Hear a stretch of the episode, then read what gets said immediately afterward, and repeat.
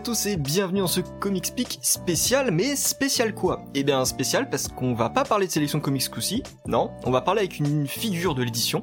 On commence pas avec n'importe qui en plus parce qu'on va lancer ce format avec ni plus ni moins que Monsieur François Hercouet.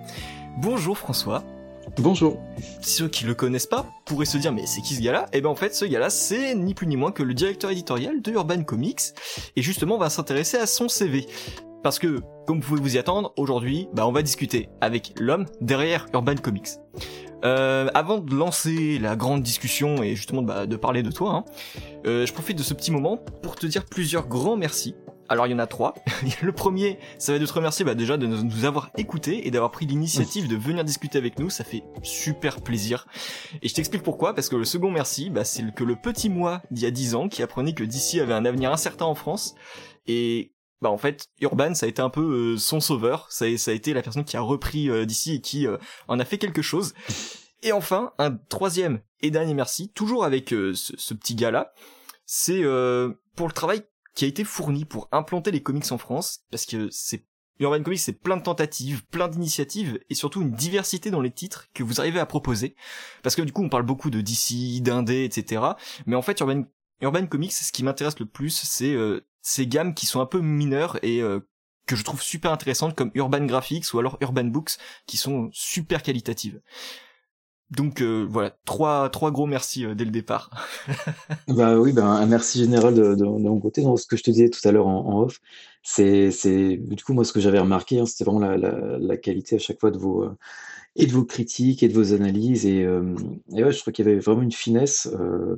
Ben, je vais vraiment me paraphraser, c'est que ouais, j'avais j'avais envie en fait qu'on qu'on de vous rencontrer. Alors ça ça va se faire par le biais des des ondes, mais ouais, je trouve que c'était, euh, je trouve que les ça me rappelle en gros l'énergie qu'on pouvait que moi je pouvais avoir quand j'étais plus jeune, quand je devais avoir ton âge de, de, de, de faire mes, enfin, monter mes sites internet à la main, d'apprendre le code HTML, d'aller dans les, dans les festivals pour, euh, pour interviewer les, euh, des séries Pedrosa, des Mathieu Loffray, enfin, du coup, vraiment euh, me nourrir aussi de, cette, bah, de, de, ces, de ces artistes-là.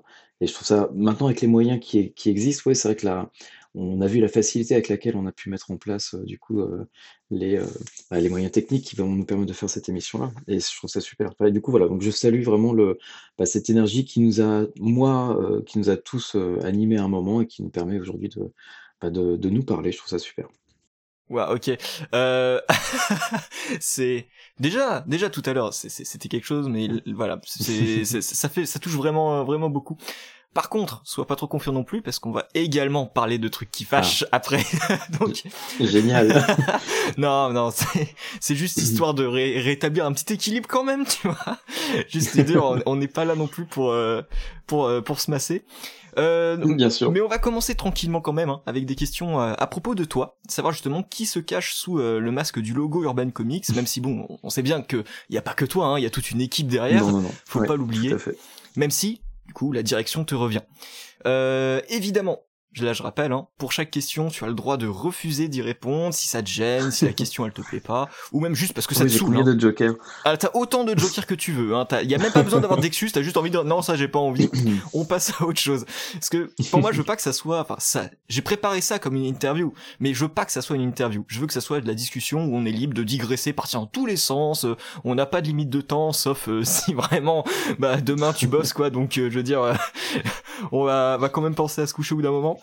Euh, bah, avec moi là j'ai juste quelques notes parce que je veux faire mon boulot, mais au fond bah l'idée c'est juste de passer un bon moment. Très bien, bah c'est parti. Du coup pour commencer bah avec ça, j'ai il y a une question où je me suis dit pour commencer justement tranquille tout ça, euh, il y a une question qu'on je trouve on se pose pas assez entre individus. C'est juste bah savoir est-ce que mhm. tu es un homme heureux? ah ouais effectivement ça. Euh, oui oui, oui, et si si alors je pourrais faire des détours, mais je pourrais aussi parler du sujet, c'est que le boulot que je fais, euh, il contribue. Ça c'est ça c'est évident et autrement, en termes général, oui. Oui, je je je considère, euh, que j'ai beaucoup de chance, euh, et ouais, la chance, enfin, au niveau familial, au niveau matériel, tout ça, c'est un il y a un espèce d'équilibre là, en ce moment, qui est, qui est assez plaisant. Alors, du coup, c'est je reste optimiste toujours, mais je garde toujours en tête aussi que les, moments de bonheur, justement, bah, ça dure jamais très longtemps. Et pour me rassurer, je me dis que bah, les moments où on est un peu malheureux, ça dure jamais non plus très longtemps. Donc voilà, tout ça, ça, ça s'équilibre, mais d'un point de vue général, oui, euh, le bonheur euh, fait partie de mon quotidien. Ah, c'est trop bien, c'était une personne super positive, c'est trop cool. Mais il faut. Mais t'as trop raison. Euh, J'avais du coup des petites questions, euh, j'appelle ça les questions à la con type combini en fait. Donc savoir d'où- tu viens en fait. D'où je viens? Je viens de Bretagne. hein. Je suis né à Saint-Malo, j'ai fait mes études à Rennes. Et, et ouais, voilà, c'est un peu le. Je pourrais rentrer encore dans le détail du, du parcours, mais Ah ouais, mais on va dire si c'est euh, pour le professionnel, on va on va pouvoir en parler un peu. Est-ce que du coup, dernière question à la con euh, type combini, c'est est-ce qu'il y a un mot que tu préfères? Euh, un mot, non, mais une, euh, une, un- comment dire, une maxime, Hum c'est pas de surprise, pas de déception. Je je suis une créature d'habitude et c'est vrai que voilà, ça, c'est quelque chose qui me définit pas mal. Ok, ultra prévoyant a priori, donc euh, Ouais. j'adore l'idée. Euh, donc, pour préparer tout ça, j'ai bouffé pas mal euh, de tes interviews précédentes euh, et du coup, j'ai Mhm. appris que t'étais un gros fan de la série animée Batman des années 90. On est beaucoup dans ce club-là. hein. oui. Euh, mais est-ce que c'est de là que t'es venu la passion pour les comics, donc pour le médium des comics, ou est-ce qu'il y a eu un autre gros déclic dans ta vie? Non, alors c'est pas forcément là. C'est, enfin là, ça, euh, avec Batman la série animée, il y, a eu vraiment une espèce d'incarnation, une synthèse euh, de tout ce que représentait Batman que j'avais déjà connu quand j'étais quand j'étais plus petit. Mais je lisais, enfin en fait, j'avais pas mal de BD qui étaient euh, qui étaient à dispo, que ce soit chez ma mère, mon oncle beaucoup. Si t'as si t'as épluché un peu les interviews, c'est vrai que mon oncle est comme la la personne qui m'a initié aux comics. Et je me rappelle toujours avoir lu euh, soit des euh, du, du DC en ça devait être du Artima, enfin les, avec où on enchaînait des épisodes de Batman, Superman et Tarzan dans le même bouquin en noir et blanc, puis en couleur. Donc ça c'était à chaque fois l'alternance, c'était assez caractéristique de ces publications-là. Et puis après, je me rappelle enchaîner sur un Gaston, sur un Astérix. Donc en tout cas, la, la BD a toujours été présente. euh, elle a souvent été présente dans les toilettes parce que c'était comme l'endroit où on, on me foutait la paix et où je pouvais rester des heures à, à- à descendre des bibliothèques entières. Mais ouais, non, ça, en tout cas, la BD, elle, a toujours été présente. Le comics, je pense que le virus est vraiment arrivé quand, euh, bah, quand je me suis un peu fait chier en fait au lycée, où j'étais en internat et euh, donc à Rennes, et les mercredis, il fallait un petit peu s'occuper. Et il y avait un comic book shop qui s'appelait Deep Zone, qui était, euh, je pense, qui a été mon premier contact avec de la VO. Et c'était l'époque, donc on devait être en euh, 80, peut-être 93, 94.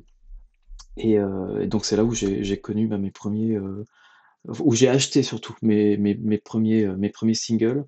Et avant cela, c'était à, à, Quai donc qui est un festival de BD Malouin, qui est mon festival de cœur. Et je me souviens que j'étais à l'époque fan du, Spider-Man de, de Todd McFarlane. Et, euh, non, je vais dire à la française parce que j'ai toujours dit à la française Todd McFarlane. Et euh, je, je ne jurais que par, euh, par ces épisodes-là. Et je me souviens de.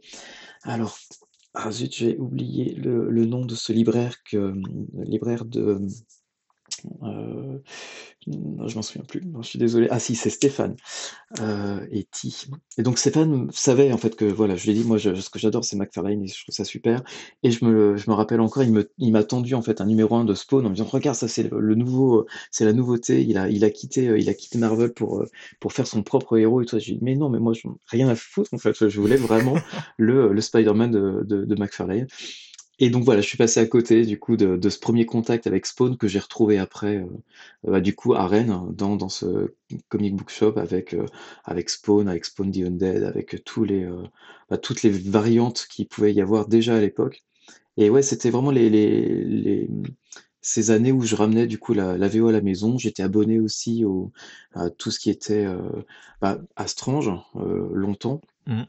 Et puis après, tout ce qui était aussi, euh, tous les, les, les formats, enfin, je sais plus comment ça s'appelait, des VI, où tu avais juste deux, deux épisodes, hein, Oui. de Gen 13, de Deviate, de, de Wildcats, de Arcanum, de vraiment toute la. Je me suis vraiment pris tout, tout image dans, dans la tête, pour, pour le meilleur et pour le pire. Oui. Et, euh, Mais voilà, en gros, ça, ça va être mes, euh, mes premiers souvenirs. Et si on devait vraiment remonter au, au, souvenir original, ça va, ça va vraiment être le, la version euh, J'ai lu BD de, de Killing Joke qui devait s'appeler Sourier, je crois. Oui. Ou Rire et Mourir. Ou Alors Rire et Mourir, c'est la version Delcourt, c'était Sourier oui, c'est ça. C'était Sourier, ouais. ouais. Et, euh, et, donc j'ai appris que bien plus tard que le, le montage du coup de cet album-là avait été vraiment complètement massacré pour. Euh, alors, ils n'avaient pas réduit les cases, mais ils avaient fait en sorte que, ben, en gros, ça rentre quand même, ce qui fait que tous les, euh, tous les appels graphiques que Moore avait développés pour qu'en bas de la page droite, euh, il y ait du coup un, appel graphique pour que ça fasse du coup écho en haut de la page gauche, tout ça c'était euh, mis aux toilettes. Donc voilà, c'était euh, moi ça a été vraiment mon premier contact de bah, qui a été un peu dur. Enfin, du coup, Killing Joke, c'était pas forcément une lecture de mon âge à l'époque parce que vraiment on parle vraiment là du premier contact, c'était quand j'avais peut-être 4-5 ans quoi. Ah oui, effectivement. ouais, je sais même pas comment ce bouquin-là est arrivé dans la... chez, chez ma mère, c'était même pas chez mon oncle, là c'est ma mère qui l'avait.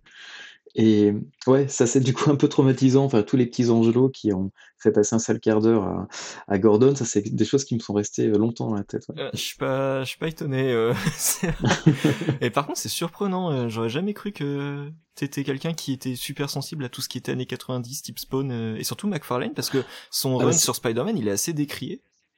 Ouais, ouais, c'est, c'est, après, je, je me souviens vraiment que c'était, je trouvais que visuellement, graphiquement, c'est quelque chose qu'on n'avait jamais connu, en fait. Et c'était, euh, on sortait, alors, qui est-ce qu'il y avait avant? Je, je saurais même pas dire, en fait, qui y avait sur, sur Spider-Man avant. Parce qu'après, tu as eu, t'as eu Eric Larsen, tu as eu Sylvester, non pas Sylvester, mais Eric Larsen, ouais, pas mal. Ouais. Euh, mais si, si, moi, ça a vraiment été ma culture. Je me suis vraiment, euh, j'avais eu, euh, j'avais eu, je crois, deux trois Hellboy entre les mains de, de, de, copains et tout, mais c'est pas encore mon, c'était pas encore mon truc. Non, j'étais vraiment à fond. il y avait des gros flingues, il y avait des muscles partout, des pochettes où on mettait je sais pas quoi, mais il y en avait plein, avec des femmes au physique improbables. Enfin non, j'étais vraiment, voilà, mes origines secrètes. Petit problème euh, dorsaux euh, chez, chez, ces femmes-là des années 90. Un petit peu. Oui, on sait pas où elles mettaient tous leurs organes. euh... si j'ai une idée, mais. Oula, oui, oui, oui, oui, je, je vois ce que tu veux dire. Euh, Du coup, bah, j'imagine. Euh, je pensais que tu pouvais citer quelques œuvres qui t'ont marqué, mais du coup là on a déjà du Spider-Man par McFarlane, Batman par Alan Moore, est-ce que tu aurais d'autres œuvres qui t'ont qui ont marqué vraiment un tournant dans ta vie? Parce que là, du coup, c'est les premiers contacts, mais après ça, qu'est-ce qui t'a décidé à, poursuivre l'aventure? Euh...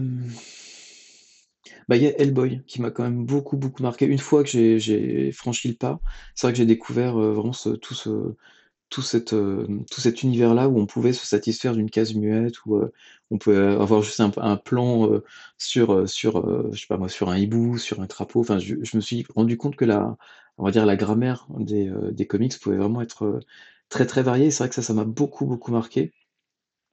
D'autres œuvres comme ça, qu'est-ce qui m'a vraiment, marqué ah c'est toujours les, les, les, questions un peu piégeuses. Je pense que c'est des choses que j'ai égrenées au fur et à mesure, mais comme je suis pas, je suis, comment dire, j'ai, j'ai, on me demande mes cinq films préférés, je reste comme un con. En fait, je sais jamais quoi dire. Alors que voilà, si on continue à discuter, ça viendra naturellement. Oui. Mais euh, je suis pas un anomaliste en fait, c'est un, ah, peu, un peu mon problème. Mais, Mais voilà, je, je te dirais. Si jamais il y a une œuvre en fait qui autour de laquelle tu sens que tu gravites, même si c'est pas la la l'œuvre absolue, tu vois. Je veux dire, y a, ça, ça, peut être une œuvre avec des défauts, mais au cours des, autour de laquelle tu, tu, reviens tout le temps. Ce qui bah, il y a, y a Scalped qui m'a donc qui est assez tardif hein, dans mon dans mon mmh. parcours, mais que qui est sans doute la première série que dont j'ai acheté tous les euh, tous les singles. Euh, ouais, ça, ça a été. Il y avait Losers avant aussi, qui était un peu dans la même, même époque. En fait, on est dans la deuxième, euh, le deuxième âge un petit peu de Vertigo, donc tous ces titres qui étaient gérés par, par Will Denis, donc qui est venu, enfin qui, qui, était en même temps que Karen Berger, mais Karen Berger a vraiment donné l'impulsion en 92, mm. et Will Denis, a, on va dire, je crois que ça doit être peut-être dix ans après, est venu ajouter autre chose, vraiment à, à, la, à la fantaisie, à la l'espèce de, dark fantasy que, que Berger aimait, aimait beaucoup cultiver. Euh, Will Denis a apporté vraiment du, du, thriller, du polar, des choses qui étaient un peu plus, euh, un peu plus contemporaines et un peu plus ancrées dans le, dans le, dans la réalité. Et ouais, Scalped, ça a vraiment été une, une claque, mais monumentale. C'est le genre de, de, de lecture qui m'ont poussé à, à, à, écrire beaucoup en fait sur les comics, d'avoir mon, propre site, d'avoir vraiment des, des, choses à raconter un petit peu au-delà de, de, la simple lecture. J'étais, ouais, j'avais ce besoin en fait de, bah, un petit peu comme ce que vous, toi et ton équipe vous faites aussi, c'est qu'il y y a des bouquins dont vous avez envie, que vous avez envie de partager. Ouais. Et Scout, ça a vraiment été ça, ouais. Ok. Et du coup là tu parles d'un site etc. Mais tu l'as tu l'avais ouvert euh, à peu près quand? J'ai pas forcément demandé le l'adresse etc. Si c'est encore en ligne. Non parce qu'il faudrait faudrait utiliser euh, Webback Machine pour euh, pour y avoir accès là maintenant. euh, c'était à quelle époque? C'est quand j'ai appris à coder un petit peu. En fait, j'arrivais à une, à une période de mon parcours, où je savais pas trop ce que je voulais faire. J'étais, ça doit être après en fait, j'ai fait j'ai fait philo, après j'ai fait un peu de sciences politiques pour appliquer la la philo au monde réel et je me suis rendu compte que c'était aussi, heu, aussi vain que que que de s'enfermer dans un enseignement de de philo. Donc je me suis dit: «Bah, je vais je vais faire quelque chose d'un peu plus technique et avec mes avec mes doigts», donc je fais une formation Photoshop et heu et hem et web design et c'est à partir de ce moment-là, en fait, où j'ai où j'étais très fier de dire: «Moi, j'ai pas un j'ai pas un blog, non, j'ai un site internet. C'est moi qui l'ai codé», je enfin bon, j'étais très, très, très fier de de ce cette petite gloriole, cette petite, compétence. Et c'est à partir de ce moment-là, ouais, où j'ai commencé un petit peu à à à à à poster, non, du moins à rédiger. Mais alors à quelle époque c'était? Oh là là. Alors t'avais à peu près quel âge? Bah du coup c'était pendant ton Je ton 16, parcours donc. euh, ouais, dix- en 17-18-19 quoi, dans cette épo à cette époque-là et je me rappelle, j'avais eu accès à des, bon c'était vraiment ultra random, hein, je sais pas si ça va intéresser, heu, les auditeurs, mais j'avais eu accès en fait à plusieurs, je crois que c'était sur le site de Katsuka, de Marc Aguest, donc un mmh. un une éminence dans le monde de l'animation, heu, que j'ai eu l'occasion avec qui j'ai pu pu bosser chez Delcourt et il avait une banque de de d'images en fait de de Miyazaki, notamment du, heu, de son, hem, de son Sherlock Holmes et je m'étais amusé en fait à faire un site dans lequel tu, tu naviguais de d'image en image en fait. On avait vraiment le, le comment dire? Le Baker Street, tu rentrais dans le dans le, dans les dans l'appartement de Sherlock Holmes et en cliquant sur la porte, bah, tu atterrissais dans une autre, dans une autre pièce et tout. Donc j'avais fait cette espèce de site de site internet interactif. Ça a été vraiment la la 1re, heu, la Première mouture fait, d'un site internet que j'ai fait, puis après je suis allé j'ai quitté un peu le côté interactif où, heu, pour aller justement parler un petit peu des bouquins que j'aimais bien, des, heu, ça a été, heu, 30 jours de nuit, c'était pas mal de productions de de de Delcourt à l'époque, de Hellboy forcément, de BD aussi, généraliste parce que j'étais, en même temps chroniqueur chez BD Gest, donc qui est un un forum, je crois qui est le plus gros forum de de BD, Oui alors oui. qui couvre tous les genres et heu, ouais, je faisais partie de l'équipe, heu, de rédacteurs avec, ben, qui on était chapeauté par Laurent Sierrat qui est toujours, heu, je crois qu'il est toujours en activité et c'est vrai que ça a été, bah, j'ai découvert un petit peu les, bah, on choisissait nos bouquins, on recevait les SP, on pondait la chronique, et c'est vrai que voilà, certaines, certaines chroniques qui n'apparaissaient qui qui pas sur sur BD Gest nourrissaient mon propre site. Il y avait ça, puis après il y a eu toute cette période où j'étais, heu, en festival et heu, bah, plutôt que de demander une dédicace, je venais la je faisais la queue, mais avec mon, heu, avec mon magnétophone pour, pour, pour interviewer, ben, enfin ça a été, toute cette époque, il y avait Virginie Augustin, il y avait, Pierre Alary, enfin bon bref, tous tous ces tous ces auteurs que je dont je suivais la prod en en franco-belge là pour le coup, puis c'était des heures à retranscrire derrière. Donc ouais, je pense qu'on était sur une période de, à partir de 98, 98-99. Je devais ouais, je devais avoir autour de la vingtaine, je je devais avoir terminé le lycée, je pense. Ok. Voilà. Ok, bah c'est justement, bah là tu parles un petit peu justement de ton évolution, de ta formation. Euh, bah alors jusque là, tu parles pas forcément de, de ce que tu as pu faire en tant qu'éditeur. Donc comment est-ce que tu es devenu éditeur? Ah là là. En fait, ça a commencé donc en fait, ça suit cette période-là. Là, cette période où je me suis formé un petit peu en en web design. Mhm. Et à un moment, il fallait quand même choisir un métier parce que c'était j'ai eu la chance que ma ma mère puisse me payer cette formation-là et qu'elle puisse m'accompagner ensuite, heu, bah, jusqu'à jusqu'à ce que je me décide en fait à à savoir ce que je voulais faire. Et je j'ai eu ce luxe-là donc de de me dire, heu et qu'on me permette surtout de, mmh, de de tout faire en fait pour rentrer dans un milieu qui me faisait rêver, donc en gros la bande dessinée, heu, que je nourrissais de manière, heu, un petit amateur jusqu'ici et je me suis dit: «Voilà, si je je sais pas ce que je ferai plus tard, mais au moins je veux ne pas regretter de ne pas avoir essayé». Mhm. Donc je me suis dit: «Voilà, je vais essayer de provoquer par toutes les par tous les moyens possibles mon entrée dans cette, heu, dans cette, industrie, non, on va dire dans cet artisanat, dans ce milieu-là» et j'avais contacté à l'époque, heu, via le forum de BD Gest, heu, Michel Dufrane qui était, heu, qui travaillait chez Delcourt à l'époque. Et je voyais qu'il il commentait, enfin il était, heu, il il était présent sur les forums et je l'ai contacté en disant: «Voilà, j'aime la BD, voilà mon site, je voudrais faire un je crois que j'avais à l'époque déjà fourni un site pour, pour heu, pour, Long Courrier, je crois pour leur, une, une ligne, une ligne, de romans graphiques et heu, donc voilà, j'ai essayé de me vendre au mieux et de de tirer de Michel l'autorisation de venir, heu, faire le café, heu, passer un coup de balai sur, heu, sur le festival d'Angoulême, bref, d'essayer par n'importe quel moyen de de rentrer dans le dans le monde de l'édition. Et heu et en fait, heu, Michel m'a répondu: «Bah, merci pour l'enthousiasme, mais en gros, sans convention de stage, je peux absolument rien faire pour toi» et donc c'est comme ça que j'ai, heu, en fait, c'est ma ma petite amie de l'époque et ma mère qui m'avaient dit qui m'avaient averti que sur Rennes, il y avait une, une formation qui s'ouvrait qui s'appelait métier du texte et de l'édition à Rennes 2 et hem, c'était la première année, heu et donc j'ai postulé, donc c'était un master 2 je crois pro, donc il fallait avoir cette visée un petit peu professionnelle. Et hem et donc j'étais accepté, grâce notamment, bah, tout à tout ce que j'avais pu développer en fait en web design, donc ils voyaient un petit peu ils avaient pu jauger un peu la motivation.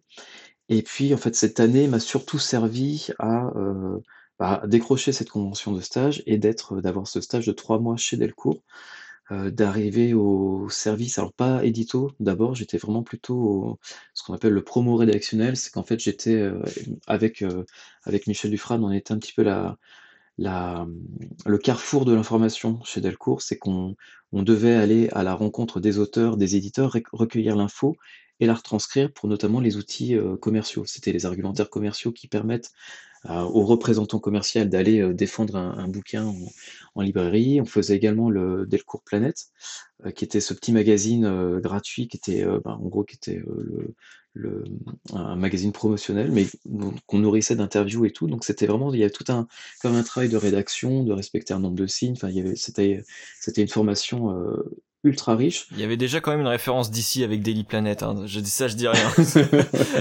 ah, je suis pas, je suis pas à l'origine. Hein. Le, vraiment, le, le, le, Planète existait avant que, avant que j'arrive. C'est pas moi qui, qui l'ai impulsé, mais en tout cas, il y avait cette, il y avait ce.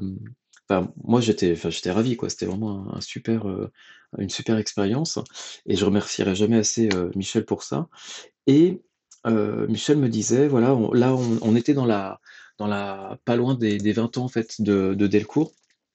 Et il m'a conseillé en gros de rester dans les murs, de voilà, que si j'avais l'occasion de de repasser, heu, en gros de refaire 3 mois de stage, ça serait, enfin j'avais plutôt intérêt si c'était en tout cas quelque chose que je voulais, heu, continuer à faire. Et entre-temps, heu, bah, c'est ce qui a pu se passer. J'ai pu redemander enfin une convention de stage.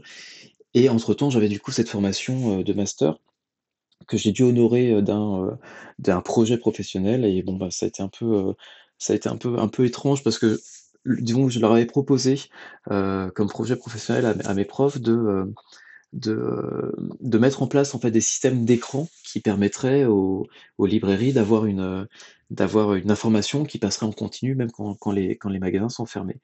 Et on m'avait répondu que, que c'était un peu irréaliste, que c'était pas du tout commercialement, c'était pas du tout viable puisque, qu'est-ce que c'est que les les les le le nombre de de librairies BD en France? Ça devait être une vingtaine, une trentaine.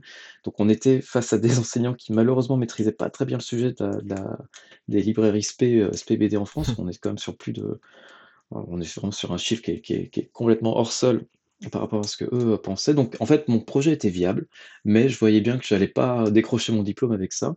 Mais voilà, c'est ça j'ai quand même pas changé mon fusil d'épaule. Par contre, j'aurais dit à la fin de cet entretien qui m'a permis d'avoir mon diplôme, spoiler, heu, en fait, que j'avais une promesse d'embauche, en fait, à la fin, que Delcourt, heu, qui allait fêter ses 20 ans, avait besoin, en fait, de on va dire, de sans frais et allait beaucoup se développer et du coup, j'ai fait partie de cette génération, en fait, de vingtenaires qui ont pu être embauchés à ce moment-là, au moment des des 20 ans de Delcourt et là, bizarrement, mon projet devenait viable et ça a été, mon en tout cas, mon diplôme m'a été été donné parce que je pense qu'on a été quelques-uns parmi la promotion, heu, de cette première année, en fait, de la formation à avoir, heu, à avoir un un boulot à la fin à la fin, quoi. Donc voilà, je je je ne leur en veux pas, c'était ils ont ils ont essuyé enfin on a essuyé les plâtres ensemble de cette première formation. Et c'était voilà, en tout cas, c'était moins pour le pour la formation en elle-même que pour le le le le billet d'entrée, en fait, que ça m'a donné pour, heu, rentrer dans dans le monde de l'édition Et voilà, j'ai fait, j'ai fait mes 6 mois. À la fin, j'étais en j'étais embauché comme promis et j'étais dans un bureau où il y avait donc Michel Dufresne, il y avait également, heu, Audrey donc qui était qui était notre stagiaire à l'époque. Audrey qui est maintenant la la directrice édito de Little Urban, donc le monde est petit.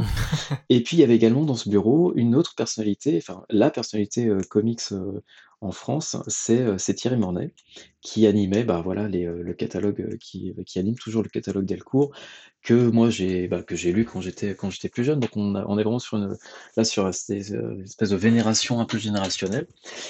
Et à un moment, j'ai dû faire un choix, c'est que c'était soit sortir le le Planète Delcourt, à temps, soit sortir les bouquins sur lesquels je travaillais, à temps. Donc, en fait, j'avais lors de la la 2 année, j'avais eu cette double casquette de vraiment édito comics avec Thierry et je continuais à faire du, heu, du rédactionnel, avec, heu, avec Michel.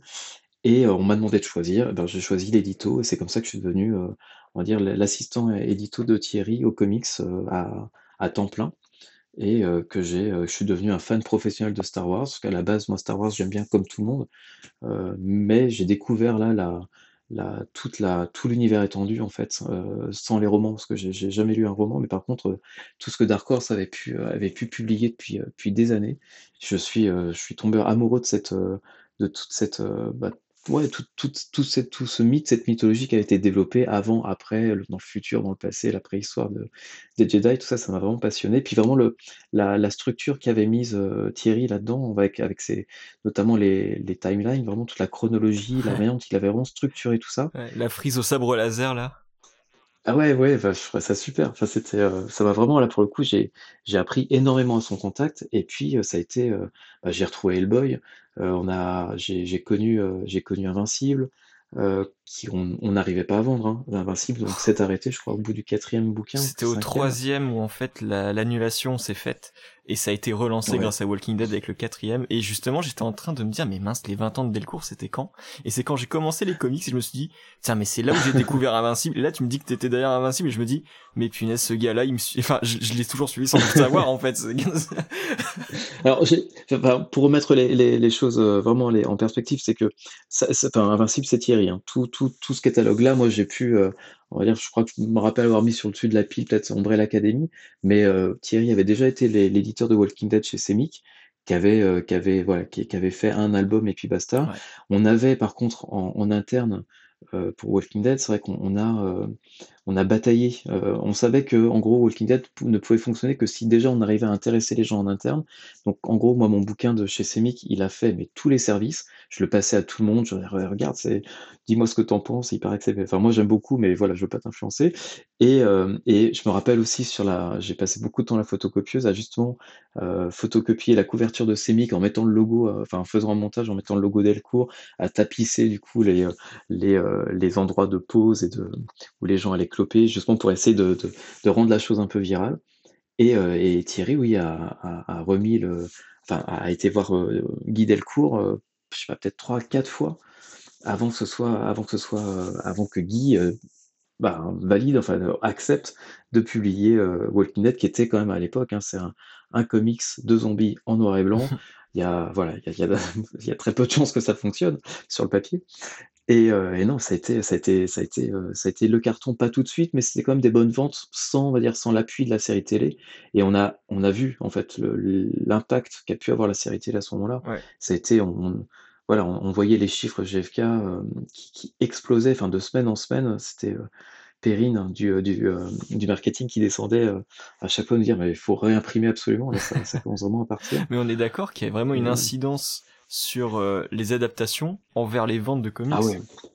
Et et surtout, on a pu on a pu jauger un peu du nombre de personnes qui pirataient en France, parce que vraiment il y avait aucun moyen de le regarder légalement à cette époque-là. Et ouais, non, ouais c'était le fameux cousin d'Amérique euh, exactement.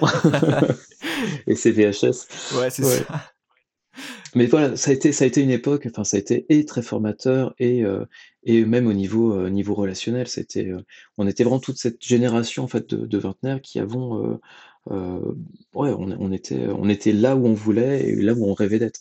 Donc c'était voilà, en tout cas cette, cette, hem, cette volonté que j'avais eue de tout essayer, euh, pour rentrer dans ce milieu-là, quitte à ce que ça fonctionne pas, mais au moins je pouvais, pas regretter de pas avoir essayé. Bah ça, ça, a payé en fait, et c'est ce que je peux en fait conseiller peut-être aux, aux personnes qui sont animées d'une passion.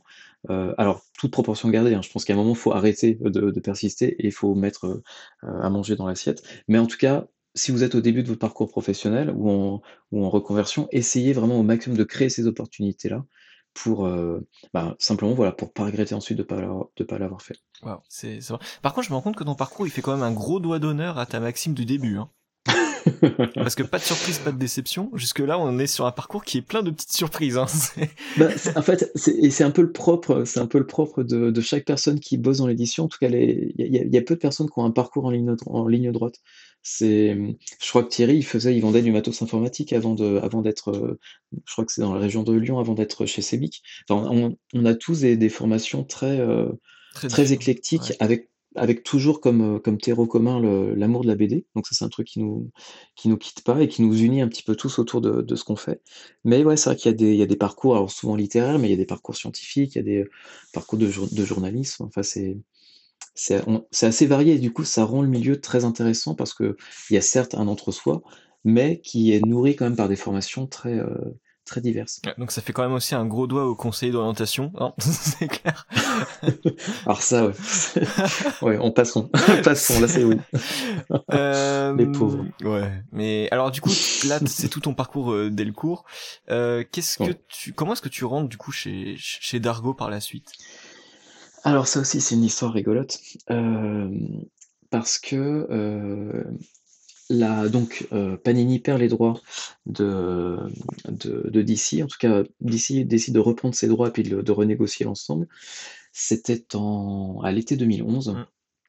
et donc, bah, c'est le groupe Média Participation, donc Dargo, qui récupère le qui récupère la licence et le directeur, vraiment, le de le boss de de, à qui on va confier, enfin la personne à qui on va confier la gestion du catalogue d'ici euh, chez Dargo, qui s'appelle Paul Scorteccia, qui est le directeur aujourd'hui d'Urban Comics, qui était à l'époque le directeur éditorial du Lombard, et eh bien, euh, puisqu'il avait l'habitude de faire de la magie, euh, un petit peu avec, avec ses mains et son expérience et, et son, on va dire son intuition, eh bien, on lui a confié voilà, les clés de DC, en le chargeant, ben, en tout cas, de trouver, de former l'équipe qui allait, un petit peu la A-team qui allait, qui allait pouvoir développer d'ici, parce que lui-même, euh, étant, voilà, il a une, une énorme expérience pour tout ce qui est franco-belge, il a fait à peu près, je pense, tous les métiers de l'édition et plein d'autres encore euh, qui, qui, font, qui font aujourd'hui sa valeur.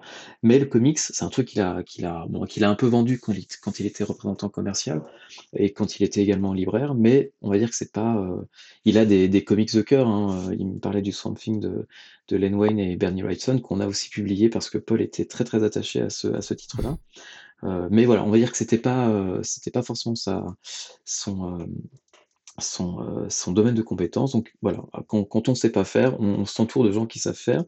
Et la première personne à, qui, à qui il a logiquement demandé, en fait, de, si le poste de, de, directeur éditorial pouvait, pouvait convenir, bah, c'était Thierry Mornay.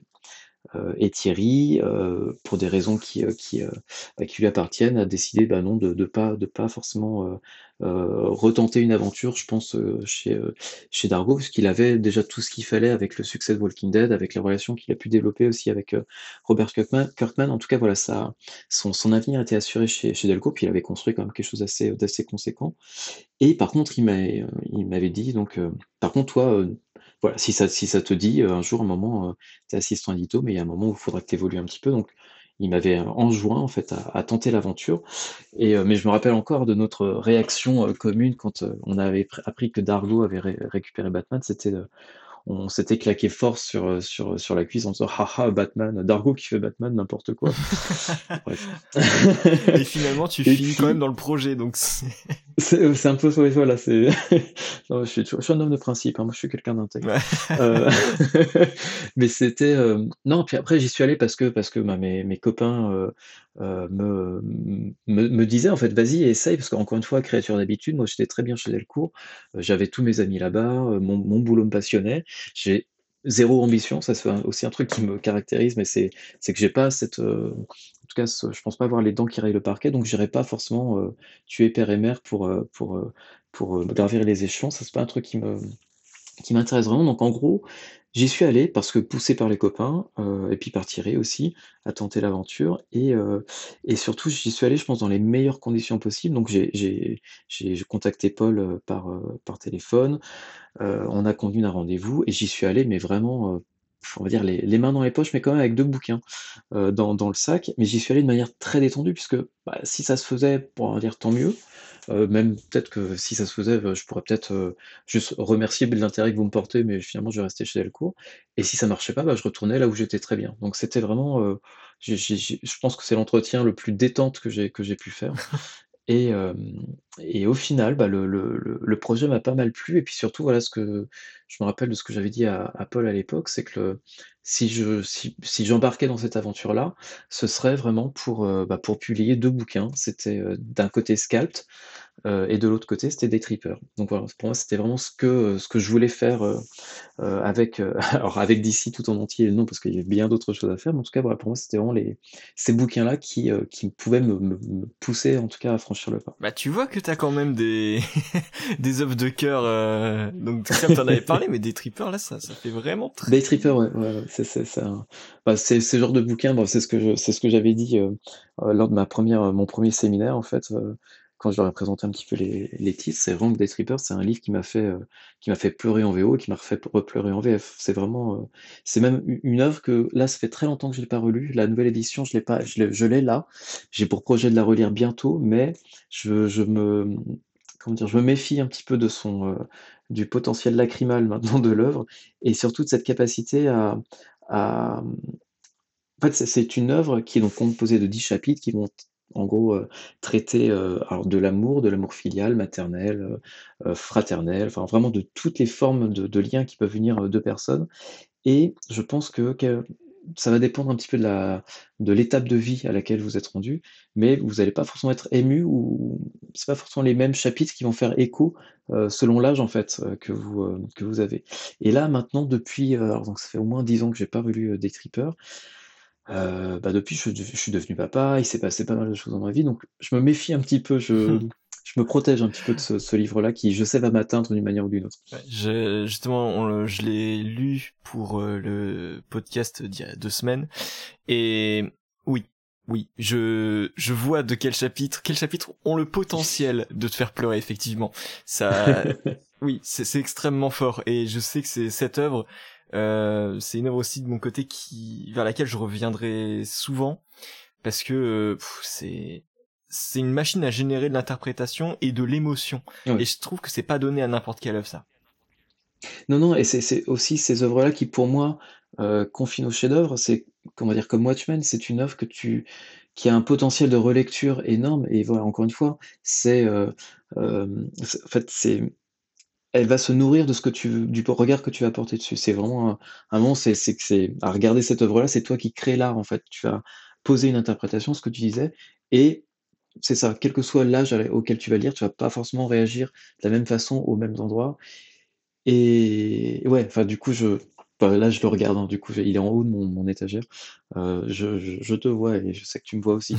On va bientôt se rencontrer. Mais voilà, pour l'instant ça va être. Euh, je, je le laisse encore un petit peu en pause. Mais voilà, en tout cas, c'est ces œuvres-là, moi, qui me. Euh, et c'est pour ça, je sais que Scalp aussi, c'est une œuvre que j'ai encore. Alors, dans un autre genre. Hein. Là, on est plutôt. Euh... Ouais, c'est vrai. Plutôt, entre euh, extrême violence et poésie, mais c'est vrai qu'il y a aussi un peu de poésie dans Scalp. Hein. Ah, il y a, y a, une histoire d'amour qui est incroyable.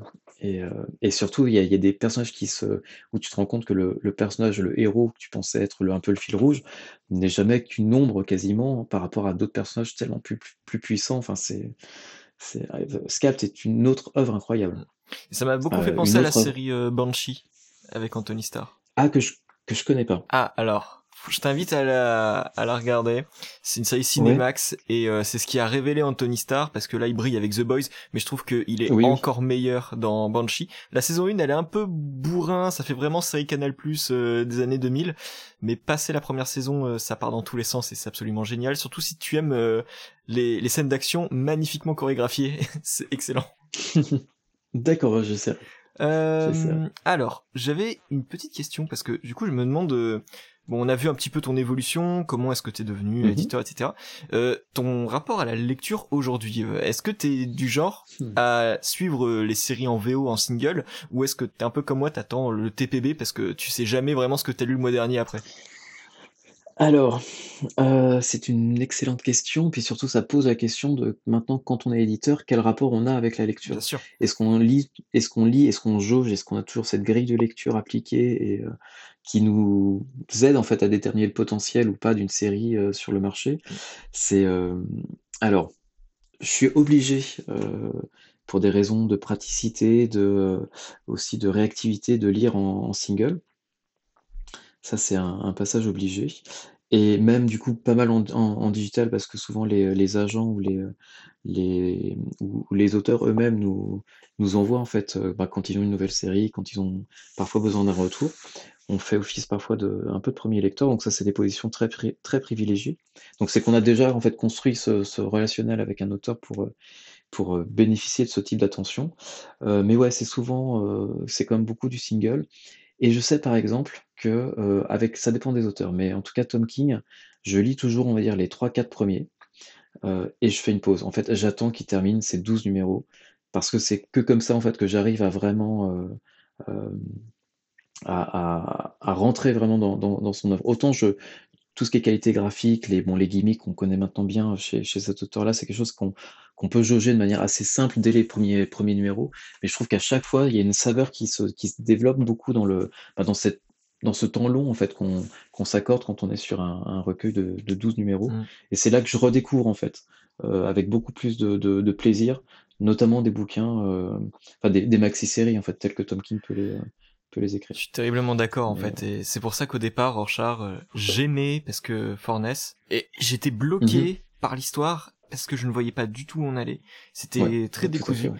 Et c'est quand je l'ai relu en intégrale que là je me suis dit mais en fait c'est incroyable, c'est absolument génial. Et oui, c'est ouais, assez étonnant de voir que du coup l'en l'ensemble n'est pas, comment c'est déjà? N'est pas, le la somme de ses parties. Enfin, du coup, c'est on on on on on embrasse en fait d'un seul tenant une, heu, un projet plutôt que de enfin, je pense qu'il est pas fait pour faire du single en fait. Non. Autant Brian K. Vaughan, lui, il y arrive parce qu'il va te mettre un cliffhanger toutes les 22 pages et ça ça ça ça fonctionne Mmh. vraiment et enfin très, très bien. Autant Tom King, je trouve que c'est pas forcément son, hem, je sais pas ce qu'il cherche en fait. Ça me rappelle un peu une série de Warren Ellis qu'il avait faite, heu, c'était sur, heu, quand ils avaient voulu relancer pour la 3e ou 4e fois Wildcats. Je crois que ça s'appelait Wildstorm. Wild Wildstorm, voilà. Ouais. En fait, on a on on voyait clairement qu'il écrivait pas pour le pour le le le mensuel en fait. C'était vraiment une histoire, mais je crois que même les les les une action pouvait être coupée en une séquence pouvait être coupée en 2 et reprendre le mois d'après. C'était, heu, Et ça m'a dégoûté heu l'annulation de cette série, de ce projet de relance, parce que c'est vraiment une des meilleures productions euh, d'ici de la décennie euh, des 2010, et je trouve, je comprends pas. J'ai pas compris pourquoi est-ce que ça s'est Bah foiré. Je je sais pas non plus. C'est vrai qu'à enfin, i ils avaient fait, je crois, une, une 2e série, en fait, c'était Oh non, non, non, non, ah, non, non, pas celle-là. mais si, voilà, malheureusement et c'est ça, en fait, je trouve que du coup, ça ça ça a perdu, en fait, tout le potentiel qu'on pouvait entrevoir avec la la maxi, heu, Wildstorm. Il y avait Ah, c'était une catastrophe ça. on a perdu tout intérêt, en fait, avec la avec cette, heu, le spin-off et ouais, derrière, ça a pas été suivi des faits, quoi. Pourtant, les intentions avaient été annoncées, heu, avec Jimmy et tout et Ouais. ça a rien donné, hein. Mais voilà, c'est c'est Ouais. assez dommage parce que c'était vraiment très très beau. Donc voilà, du coup, dans toutes ces lectures que tu peux avoir et que tu fais euh, de manière professionnelle, est-ce que euh, Mmh mh. t'as déjà perdu le goût de lire des comics à cause du travail? Heu, alors non, c'est c'est un peu une chance. Après, je te dis pas que tout me passionne, hein. Il y a des il y a des bouquins qu'on a faits parce qu'ils avaient ils avaient un sens. En fait, c'est à chaque fois le le enfin, c'est au fur et à mesure de mon expérience et puis de mon de de de mes années passées à à publier des bouquins, heu, je me rends compte qu'il y a des il y a toujours une raison, en fait, pour lesquelles on publie nos nos livres. Enfin, ils sont il y a une sélection, il y a des livres qu'on fera jamais, heu, parce que je considère qu'il y a pas le potentiel et puis il y a pas ça n'apporte rien au catalogue. Et ça alors ça peut être très arbitraire et pris de manière très violente, hein, de personnes qui, eux, aiment d'amour certains certains bouquins, Mhm. que malheureusement, bah, je pourrais que, leur, heu, indiquer de de prendre en VO. Euh, Par exemple, Mais, par exemple heu justement là comme exemple, histoire de désamorcer un petit peu ça, parce que j'ai l'impression que t'as- tu t'attends à vexer des gens. Mais par exemple, The Wildstorm, qui est une excellente série, vous l'avez pas publié. Mmh mh. Non, non, parce que pour moi, j'ai besoin c'est ça le truc, c'est que j'ai toujours veillé à ce que chacun de nos bouquins s'inscrive dans un ensemble. Qu'on n'ait pas des bouquins hors sol, heu, qui soit rallié, enfin, qu'on puisse relier à rien du tout. Mmh. Et à la base, si DC avait beaucoup plus développé Wildstorm, enfin tel qu'ils sous-entendaient dans leur note d'intention à l'époque, euh, et ben derrière, on allait republier les, les Wildcats de Jim Lee, on allait nourrir à nouveau en fait ce pan entier de l'univers, sauf que à partir du moment où la relance se plante, euh, on n'a nous aucun intérêt en fait derrière à, enchaîner des bouquins qui vont quand même représenter beaucoup euh, d'heures de travail et surtout des, bah, des fours et tout ce qui est un four abîme petit à petit en fait la, la, la marque d'ici et auprès des lecteurs c'est une chose mais aussi auprès des libraires. Mmh.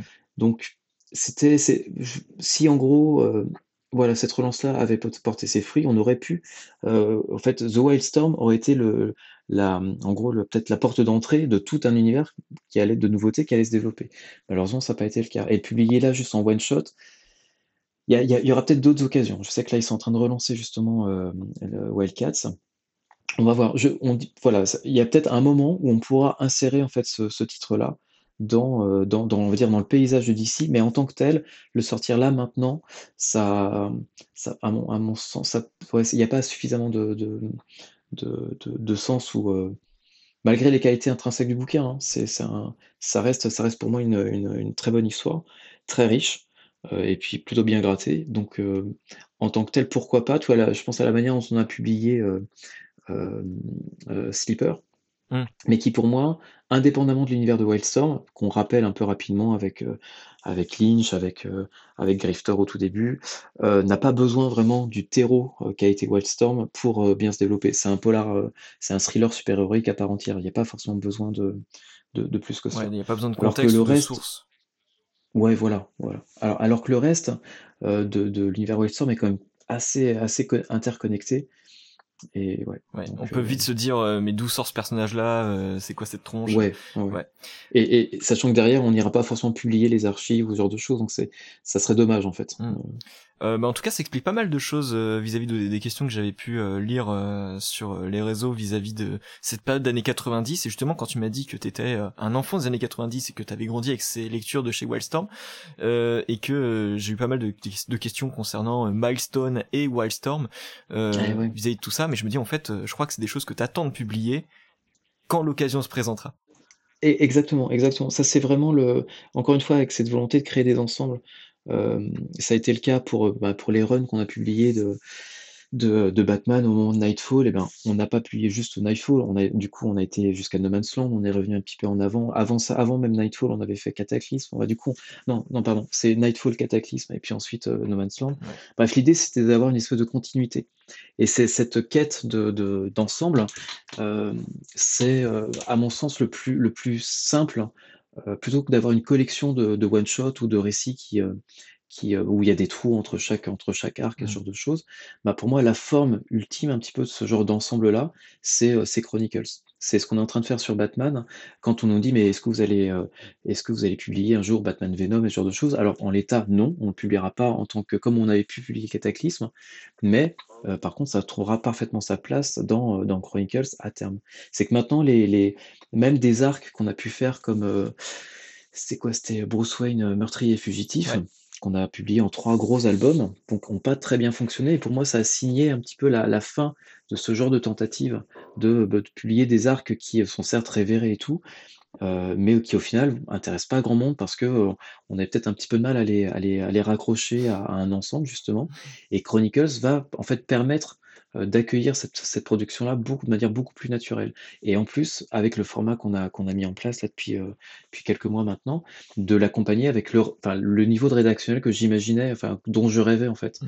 d'avoir vraiment quelqu'un qui là, en, la personne de Bob Greenberger, qui est cet éditeur de, cet ancien éditeur de chez DC, euh, qui, euh, qui maintenant commente en fait euh, une grande partie des épisodes qu'on peut publier dans, Batman Chronicles, eh bien, c'est quelqu'un qui va pouvoir venir nourrir un petit peu la, la, et, instruire un petit peu cette période, vraiment la documenter. Pour moi, c'est le, les, les, épisodes en eux-mêmes ont leur valeur artistique, narrative, graphique, mais à mon sens, notre boulot euh, euh, avec DC depuis le début chez Urban, c'est d'ajouter encore autre chose, vraiment d'ajouter une explication, d'ajouter un contexte. Euh, voilà, même si on peut creuser jusqu'à des mettre en perspective tel tel récit avec tel tel événement historique dans la vraie dans la vraie vie en fait, bah, c'est parfait en fait qu'on puisse ensuite inscrire un épisode, une œuvre de Batman dans un tissu culturel, vraiment de pouvoir le lier à une époque. Et là, encore une fois, je, je, suis, euh, alors, je, suis en admiration devant mes livres, non, mais, mais en tout cas, je sais qu'à chaque fois que je, croise un, un Chronicles, ben, je suis content qu'on soit arrivé euh, avec ce contenu-là, avec cette, la collaboration qu'on a avec euh, Bob Greenberger, également le, et puis l'objet, l'objet qui, qui, re- enfin, qui, ouais, qui ressemble vraiment à ce que je voulais faire depuis, depuis un petit moment déjà. Alors je suis content que tu lances le sujet Chronicles parce que c'était un point que je voulais vraiment voir avec toi. C'est que justement, euh, bah, Urban a lancé ça et euh, perso, je suis un énorme fan et un gros collectionneur des Epic Collections chez Marvel en VO Mhm. et j'étais même surpris que Panini s'y mette. Euh, et du côté de DC, j'étais tellement déçu qu'il n'y ait pas ça et euh, je me dis mais merde en fait. euh, DC est très avare côté réédition de ses séries régulières et de ses, en- de ses trucs au passé.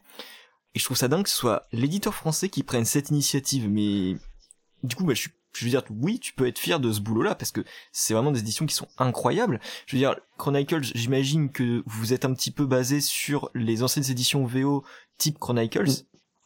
Tout à fait, ouais. Mais du coup, Ah oui, c'est tu, même, même dans la charte graphique, hein, là-dessus, je crois que j'avais fait un, un- un- enfin, c'est même sûr, j'ai fait une newsletter sur le sujet euh, pour, euh, qui relatait un petit peu toute la, toute la genèse de, de, de cette collection dont on a rêvé avec Yann, euh, donc Yann Graff, euh, éditeur, euh, chez Urban, qui nous a accompagnés pendant un petit moment. Et c'est vrai que c'était un truc qui, bah, on se disait, un jour, on, on- on pourra le faire.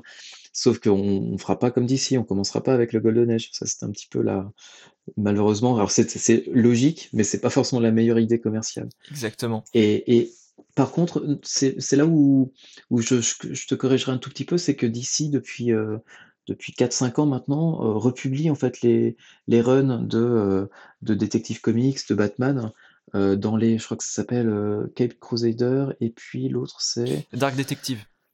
Dark Detective, voilà. Oui. Et en fait, c'est là, c'est grâce à, en fait, à cette, euh, aussi à ces, à du coup, cette, euh, ces nouvelles publications qu'on peut avoir, nous, un matos qui soit à peu près correct. Donc, c'est, ça, ça a aussi facilité le, le, bah, le, le concept, la mise en, en, en chantier de, cette, de cette collection-là. Parce qu'on sait qu'on a, en gros, du matériel de, bonne qualité, en fait, sur lequel s'appuyer. Alors après, si on rentre dans le détail, moi, je suis pas toujours fan de la recolorisation, où on perd un petit peu le, la matière, on perd un petit peu le, le, côté, alors pas vintage, mais la colorisation d'époque, moi j'aimais vraiment beaucoup. Et là, je trouve que la, la colo informatique est forcément est pas toujours très, euh, pas toujours très à propos, mais c'est aussi la raison pour laquelle on le publie sur un offset, qui est un papier qui, va boire un petit peu plus la, la couleur et l'encre, et qui va du coup calmer un petit peu le, rendu digital de certains, certains. Alors c'est une des raisons pour lesquelles je trouve que l'édition est, fabuleuse Euh, vis-à-vis de la colorisation. Je suis à la fois passionné par le concept, par euh, la technique de recolorisation, mais en même temps, je suis toujours collectionneur des originaux parce que je sais pas, il y a, y vraiment cet Bah oui. aspect euh, d'origine. euh, je tiens un, un- un artefact entre les mains euh, que je trouve absolument génial aussi. Oui, collectionneur avant tout. Et c'est la raison pour laquelle on, on- on a republié, tu, tu vois, les épisodes 404, 407 de Batman, avec la colo d'origine, des épisodes qu'on a scannés de nos propres exemplaires et qu'on avait publié, je crois, dans l'édition Urban Limited de, Batman année 1.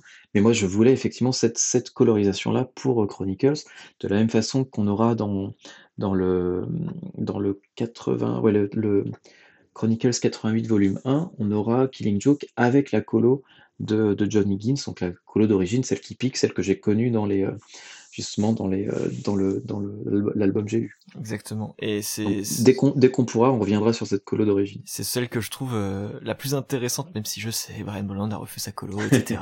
Oui. Bref, c'est c'est vraiment un sujet où personne n'aura raison, personne n'aura tort.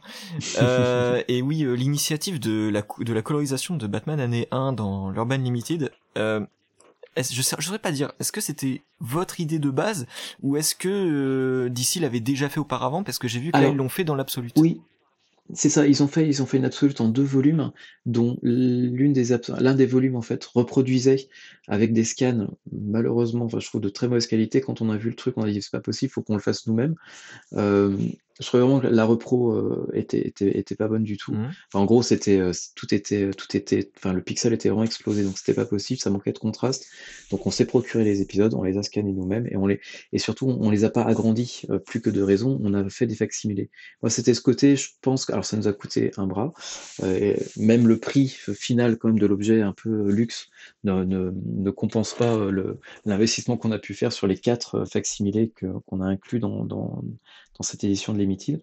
Mais pour moi, il y avait, je voulais vraiment avoir euh, que, que, le lecteur retrouve vraiment cette, euh, cette sensation, vraiment l'impression de partager ou de vivre un petit peu cette époque-là, ou de la revivre pour les plus euh, vénérables d'entre nous. Mais voilà, qui est vraiment ce côté artefact. Vraiment, on est, on est vraiment là-dedans. Vis-à-vis des Chronicles, justement, il y avait eu une personne qui avait posé une question à, je crois que c'était par Messenger ou c'était par par mail, bref, il y avait une question qui était posée et la réponse, euh, enfin la question était, euh, est-ce que vous comptez faire des chronicles sur d'autres personnages? Évidemment.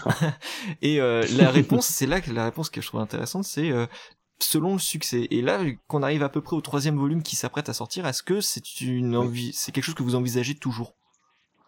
Oui, oui, c'est un truc qu'on envisage toujours. en tout cas, ma direction me donne, me laisse l'occasion de, poursuivre. Parce que pour moi, encore une fois, c'est la, ça va être notre bibliothèque, enfin, bibliothèque idéale et en même temps euh, exhaustive de, euh, de, de, ce qu'on va pouvoir faire avec les personnages de DC. Donc oui, pour moi, c'est un, un projet éditorial qui, euh, qui relève presque du, bah, d'une œuvre patrimoniale. C'est, vraiment le but avec les Chronicles, c'est en tout cas ce qu'on a voulu faire avec Batman, c'est vraiment d'inscrire Batman au même rang de, de légitimité ou de respectabilité que, que les, que les, les, les Picsou de Karl Barks ou ou de Don Rosa, de Mickey Mouse, enfin bref, de toutes ces grandes icônes de la pop culture. Batman a largement sa place parmi, euh, parmi cette liste-là. Et on a voulu faire une édition qui, euh, bah, qui installe vraiment, en tout cas qui transmette ce message-là de, bah, de, de, personnages importants, voire incontournables, et de venir nourrir, euh, nourrir ces épisodes-là avec ben, tout le contexte euh, possible, histoire de vraiment d'en faire un, presque un objet d'étude. C'est, il y a tout, on peut tout à fait ne lire que les, euh, que, que, les épisodes BD et se passer de, de on va dire de, de l'appareil critique. Mmh. Mais voilà, pour moi, j'avais vraiment cette, euh, cette ambition un petit peu d'aller un peu au-delà. De, en fait, c'est quelque chose qu'on a toujours fait même dans nos, dans nos, dans nos, on va dire les publications les plus modestes. C'est comme d'ajouter à chaque fois du euh, présentation de personnages, des, des recontextualisations. Et là, on peut vraiment aller encore plus loin. Et je pense que c'est ça aussi qui a permis euh, à pas mal de nouveaux lecteurs de d'arriver et de saisir l'univers d'ici à travers euh, les éditions euh, d'Urban de, depuis l'origine, euh, de, depuis dix ans, j'ai envie de dire. parce que je trouve qu'on a une petite ascension des, des lecteurs d'ici en France, enfin même une grande ascension. je veux dire, tout le monde aujourd'hui a un album ou deux et ça, et ça se voit dans la bibliothèque, ça se voit si c'est du Urban Comics avec euh, avec euh, le petit le petit dos noir. Hein. Euh, donc je sais qu'on t'a pas mal posé la question, mais c'est revenu très très très souvent dans les questions euh, que j'ai pu lire. pourquoi est-ce que vous avez choisi de d'appliquer ce, cette charte graphique avec un noir très épuré, etc. en fait, la réponse simple, c'est que, mais je pense que c'est la, la, même réponse pour n'importe quel éditeur ou directeur édito, c'est mmh. que c'est c'était les bouquins qu'on voulait avoir chez nous. C'est que souvent ça part, ça part de cette euh, volonté, puis même cette maxime aussi, j'ai bien retenu euh, deux, trois trucs de philo, c'est de pouvoir euh, faire de sa maxime quelque, quelque chose d'universel, en tout cas d'avoir ça comme, comme perspective, c'est de se dire, eh, voilà, moi c'est quelque chose qui me plaît, dans l'équipe c'est quelque chose qui nous plaît aussi, il y a de grandes chances que ça fasse écho aussi chez d'autres personnes, et il n'y a pas de plus grand plaisir que de voir en fait ce type d'intuition-là euh, validé en fait. Quand on a vu la manière dont les, premiers bouquins ont, ont été, euh, ont été accueillis, ça, ça a été, euh, on va dire, c'est un, presque un, un, coup de maître dès le début, mmh. même si on était, on, était, on était tellement la tête dans le guidon que je pense qu'on n'a pas vraiment beaucoup profité comme ça. Mais ouais, je pense qu'il y a eu vraiment cette, cette, vraie satisfaction que là je peux avoir rétrospectivement à, à, me dire on a, on a vu juste en fait que notre, notre envie de lecteur, parce qu'on est avant tout des lecteurs, euh, de vouloir aussi un peu rectifier l'histoire, d'avoir euh, euh, de plus être obligé d'aller chercher sur Internet quand Internet existait, parce qu'avant c'était pas le cas, mais pour savoir dans quel ordre lire, lire tel ou tel bouquin ou telle ou telle saga. Donc déjà de, de corriger un petit peu ce, ce côté d'accompagnement éditorial et de se rendre compte que voilà que sur la forme, l'objet correspondait à ce que, à ce que les gens voulaient également chez eux. Donc c'est quelque chose qui depuis a un peu évolué. Hein. On le voit, bah, on le voit notamment avec avec Chronicles, avec Cult, mmh. avec avec notre collection de grands formats urbains ou même les les nomades. C'est maintenant une charte qu'on a qu'on a on va dire éprouvée pendant dix ans. Je pense que ce qui est important au bout de dix ans, bah, c'est aussi de, de, de, se remettre un petit peu en question. Et ça a été un vrai plaisir même intellectuel que de d'avoir participé en tout cas à, établir le, le cartonné avec cette, euh, on va dire fortement charté pendant pendant dix ans, d'avoir créé cette marque de fabrique.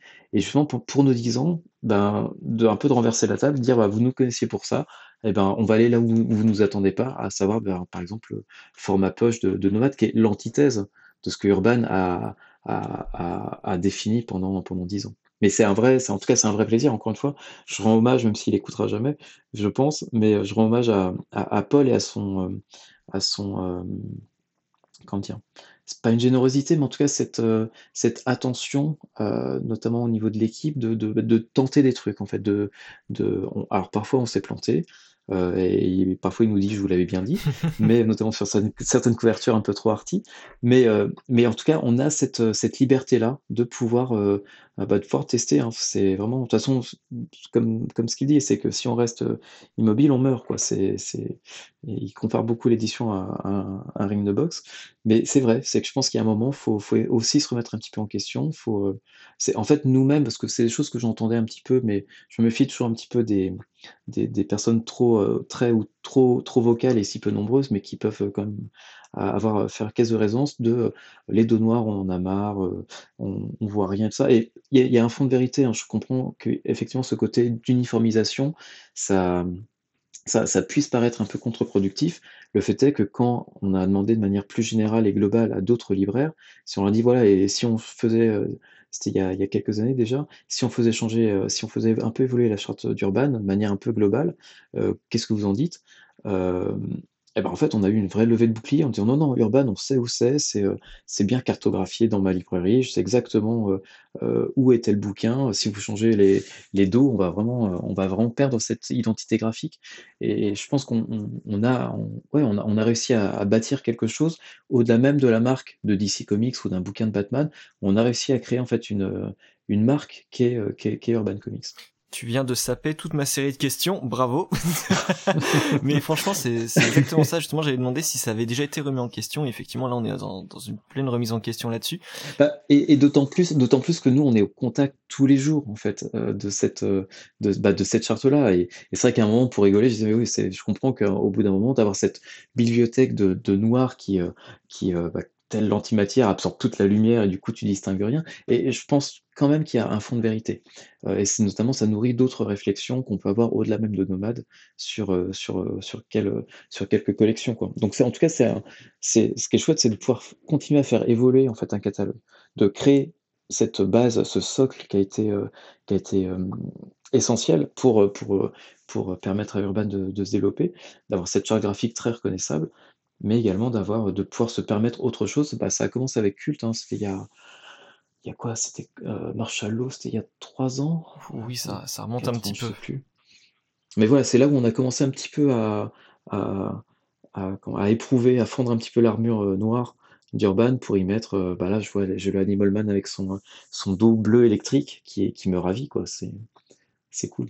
Il y avait déjà quelques exceptions quand je pense aux éditions Jack Kirby type OMAC, Losers. C'est vrai, c'est vrai, tout ce qui était archives, hein, c'est vrai que les, euh, les, archives, on, se permettait un peu de, un peu de, un peu de couleur, ouais. C'était sympa, hein, parce que ça collait vraiment à, l'esprit de Jack Kirby, mais comme quoi, justement, le métier d'éditeur, c'est aussi un métier d'artiste, en fait. bah, on, a des, on, a, on a des directeurs artistiques, ça c'est, ça c'est sûr.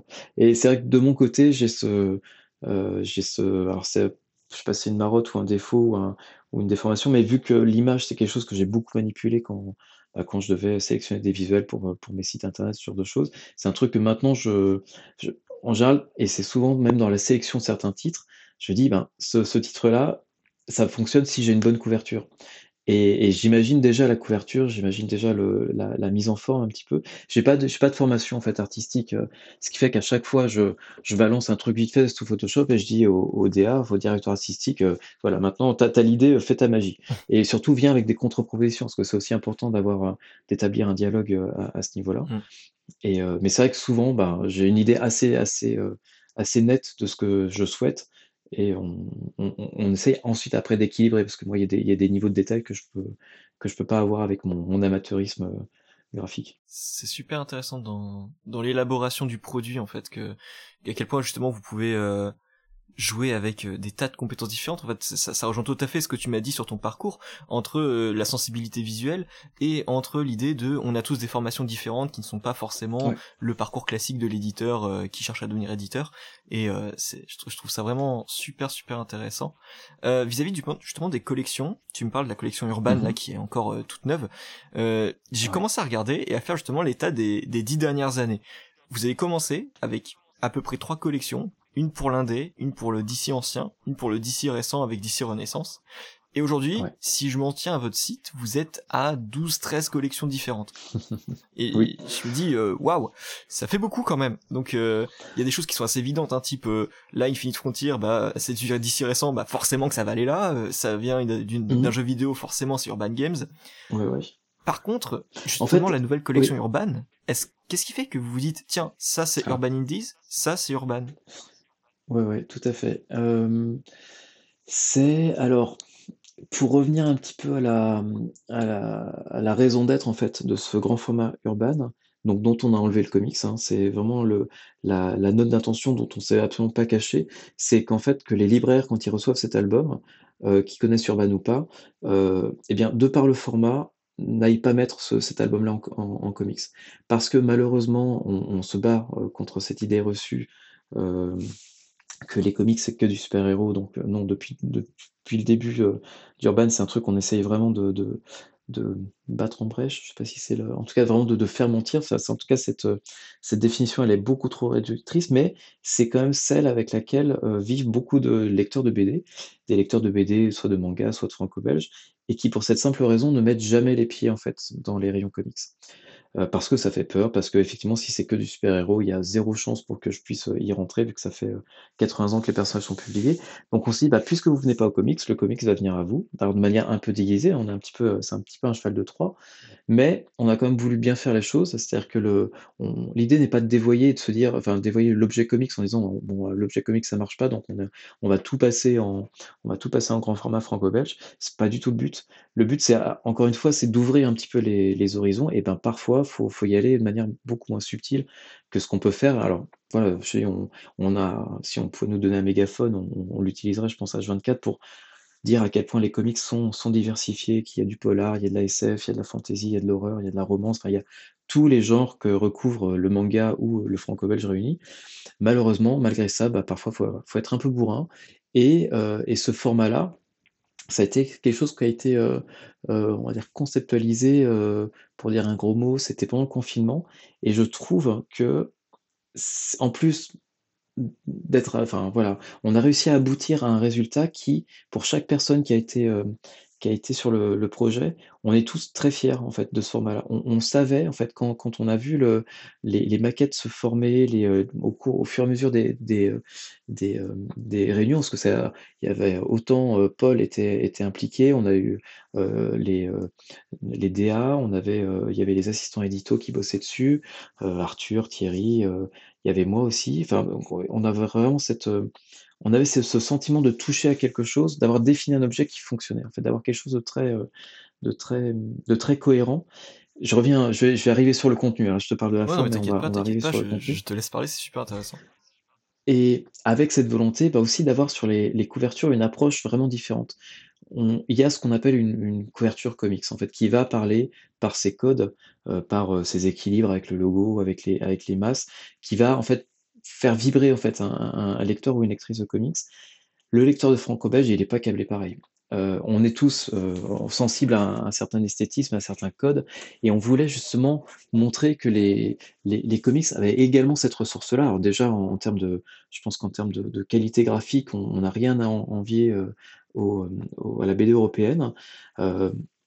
surtout compte tenu du, délai, du timing dans, euh, dans lequel ces, ces, ces œuvres-là sont, sont, créées. Enfin, quand on voit que Sean Murphy descend 22 pages par mois, c'est, je pense qu'il y, y, y, a des auteurs de franco-belge qui font une syncope. Hein, c'est des choses assez peu concevables. Mais voilà, en tout cas, au niveau de la couverture, on voulait arriver à, une, à, à, à donner l'impression, même aux lecteurs de comics, que c'était autre chose. Ça a été le cas notamment, je trouve que l'Elsa a été très bien, euh, a été très bien transformé sur, sur, sur East of West. Sur les couvertures de décorum aussi, je me souviens moi, la, couverture de décorum pour moi c'était celle que je trouvais la plus pop et la plus sympa. C'était la couverture du, premier single. Et là, le, le, DA, l'un des DA avec qui on travaillait, donc Eric, est venu avec lui son, son passif de franco-belge. Il est DA du, du Lombard et c'est quelqu'un bah, qui a créé, qui nous a beaucoup accompagné pour le lancement d'Urban et qui a créé le, le, le, logo Urban euh, et toute la charte. Donc c'est quelqu'un avec qui on est, on est encore pas mal en contact. Euh, et donc Eric, euh, qui a, repris un petit peu l'ensemble des éléments de décorum et est venu avec une, contre-proposition mais à laquelle j'aurais jamais pensé. Et il est venu du coup avec, avec les, les, deux personnages principaux, et les a vraiment posés. Il y avait, il y avait cette, ce concept de couverture qui, existait dans la, dans la série euh, en, single. Et voilà, moi, c'était un choix de couverture vers lequel je ne serais jamais allé. Et là, je me dis, on peut vraiment essayer de trouver autre chose, en fait, sur, euh, sur, ces, sur ce format-là. Euh, et je pense hein, qu'on était en plus pour une offre qui, comme Décorum, qui qui, je pense, se réclame beaucoup de, l'héritage de Jodorowsky sur, sur l'Incal, entre autres, parce qu'il y a du Kirby aussi, il y a, tellement de... C'est une œuvre qui fusionne beaucoup, beaucoup d'influences. Mais voilà, je crois qu'il y avait, il y avait du coup cette approche qui était vraiment très différente, qu'on n'aurait pas pu se permettre en fait dans un format comics normal. Et là, on pouvait justement aller essayer de défricher d'autres d'autres pistes. C'était notamment East of West aussi. East of West où, euh, bah, en fait, ce ne sont jamais que des pages, entre guillemets, que des pages intérieures euh, chaque couverture, en fait, a été. Ah, quoi, peut-être que la dernière, c'était une couverture? Non, même pas. Je crois que ça, a été que des, que des pages intérieures. Mais voilà, ça nous, permet de, ça nous permettait de réinventer un petit peu les, bah, des séries qu'on connaît très bien et de leur proposer, de proposer encore autre chose. Et là, bah, je vois le, celui que j'ai sous les yeux, là, c'est Une soif légitime de vengeance. On a épargné hein, le, titre, le, titre, le titre anglais ou le titre original au, libraire. Righteous Thirst for Vengeance n'était pas, c'est pas un cadeau. Donc voilà, on, l'a pour le coup, on l'a vraiment traduit aussi pour l'adapter à, ce, à, cette, euh, comment dire, cette euh, accessibilité par rapport au public qu'on visait, donc ces lecteurs euh, soit franco-belges, soit, soit, soit manga. Mais voilà, d'avoir du coup cette, cette bah, en tout cas sur, voilà, sur cette soif légitime de vengeance, on est également sur une case avec un niveau de détail de, de André Lima Aroro qui, qui, bah, qui fait que une case peut devenir une couverture. Mais voilà, donc il y a cette réflexion qui est un petit peu autre au niveau de, au niveau de l'objet. Bon, je parle pas du reste de la charte, hein, qui est aussi euh, qui est très travaillé et qui là pour le coup est très pop hein, par rapport au, par rapport à, ce qu'on peut, ce qu'on peut offrir en, comics traditionnel. Et par rapport au contenu, donc je reviens à ta, question. Eh bien, ça c'est très, euh, on dire, c'est très subjectif. C'est, ce sont des œuvres qui, à mon sens, peuvent, euh, ont ce potentiel d'être alors je vais pas dire une portée universelle, mais de, dépasser en fait les attentes et le, le du lecteur à comics.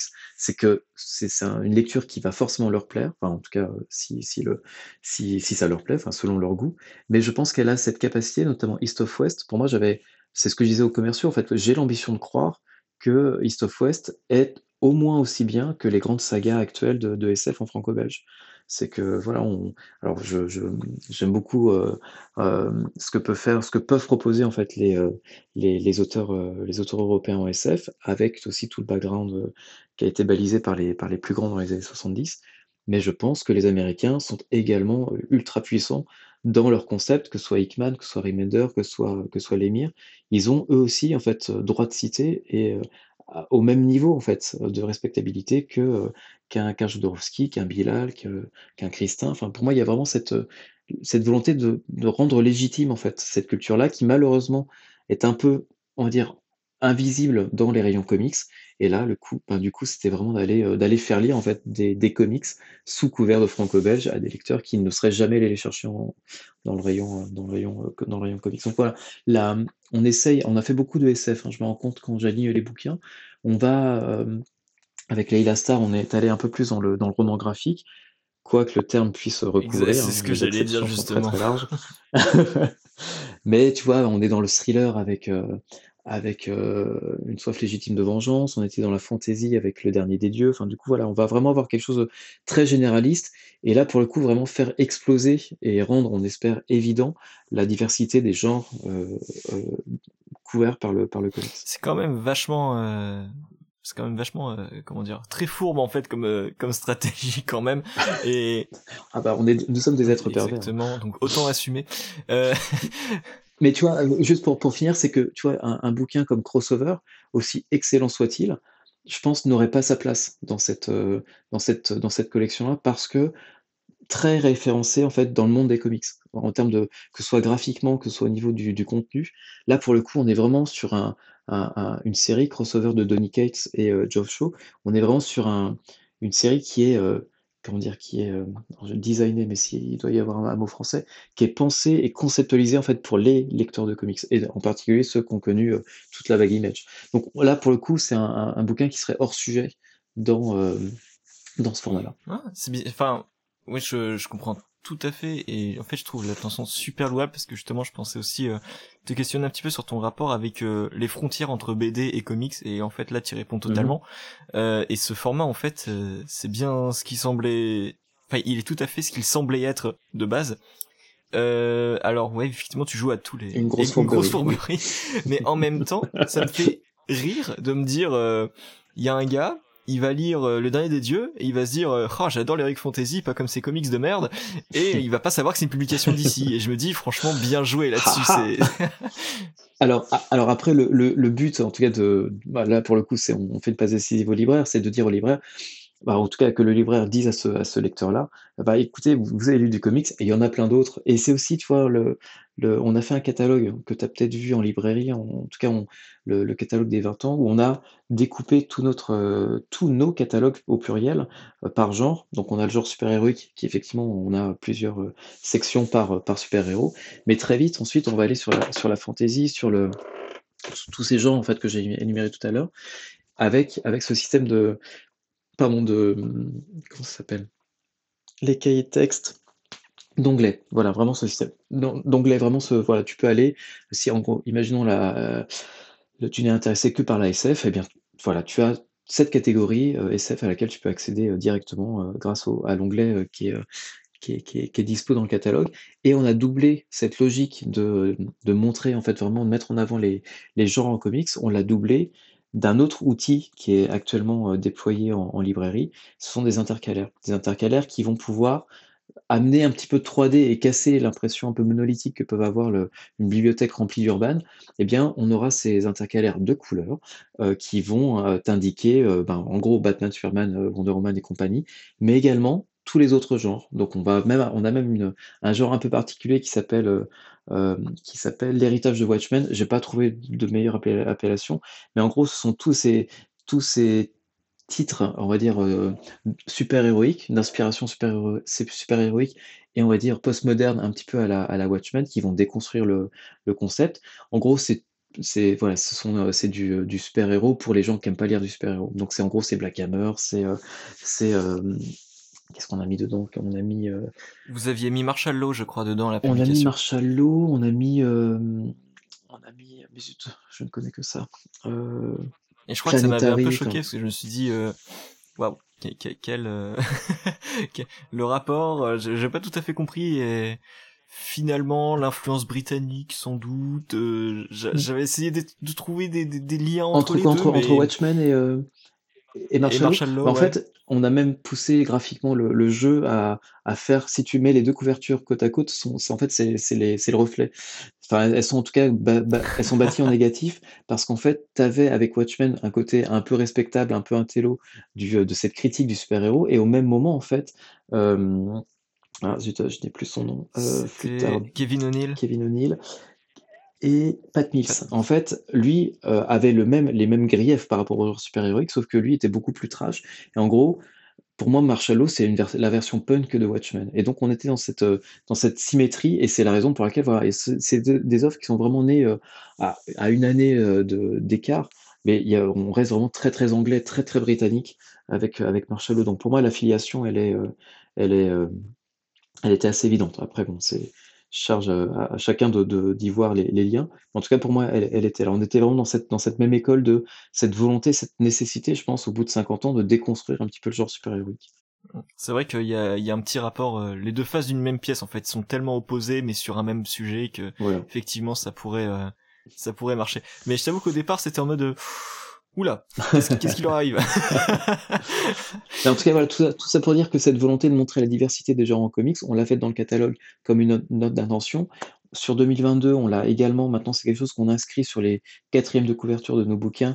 On met à chaque fois le genre principal et le sous-genre auquel le bouquin appartient, ce qui fait que l'intégralité des, bouquins de Batman, ça va rarement être du super-héros. Ça sera surtout du thriller, slash, je sais pas moi, fantastique, slash horreur, euh, ou du polar, slash euh, fantastique. Enfin, du coup, l'idée, c'était vraiment d'amener cette, euh, ce, un spectre différent, une, grille de lecture différente sur même des bouquins Batman qu'on va forcément ranger dans du, dans du super-héros. Et en fait, c'est plus subtil que ça.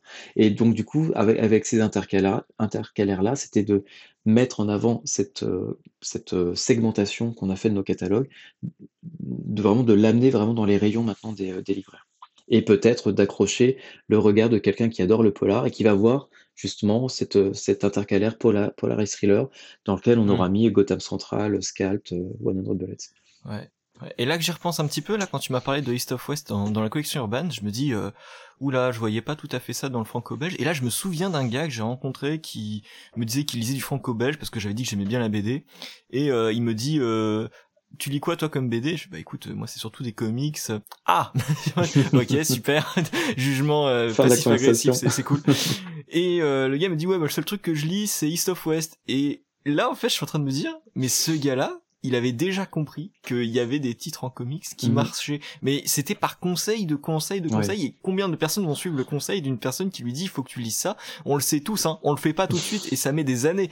Donc vraiment l'initiative urbaine elle fonctionne. Et donc pour terminer un petit peu dans cette frontière euh, BD comics avec l'équipe euh, Comics Peak et je vais pas citer personne mais Balmung quand même hein, on a trouvé trois titres qui auraient très bien pu être publiés par Dargo plutôt que par Urban Comics parce qu'en fait euh, c'est pas du comics. Et euh, on a du coup relevé euh, la BD sur Klaus Barbie, mhm. euh, un autre titre qui s'appelle L'ombre qui marche à mes côtés, Robinson à Pékin, et tout ça c'est des albums par des auteurs européens qui sont publiés mhm. dans Urban Graphics. Tout à fait. Pourquoi?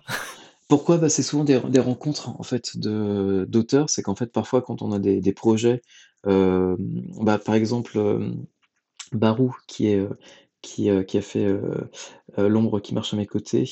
c'est quelqu'un mmh. qui, qui publie dans, en jeunesse, donc chez Little Urban, qui est, qui est une maison, qui est notre, une, une maison d'édition sœur, qui est une émanation à, la base d'Urban, enfin du, d'Urban tout court. Et, et donc qui a développé ce catalogue jeunesse. Donc là, on n'est pas du tout dans la BD, on n'est pas du tout dans les, mêmes réseaux.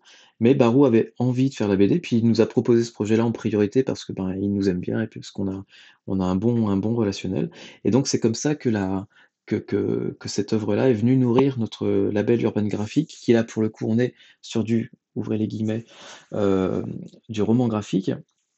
Et c'est en fait quelque chose qui a été créé à l'occasion d'une rencontre euh, c'est pas né de notre rencontre avec Barou, mais plutôt des frères Mouneba, qui quand on les avait invités pour, euh, pour Angoulême, parce que le Day Tripper avait été sélectionné dans la, était dans la sélection officielle, eh bien, ils étaient venus dans leur valise avec un projet euh, qui était l'adaptation de, de comment ça s'appelle?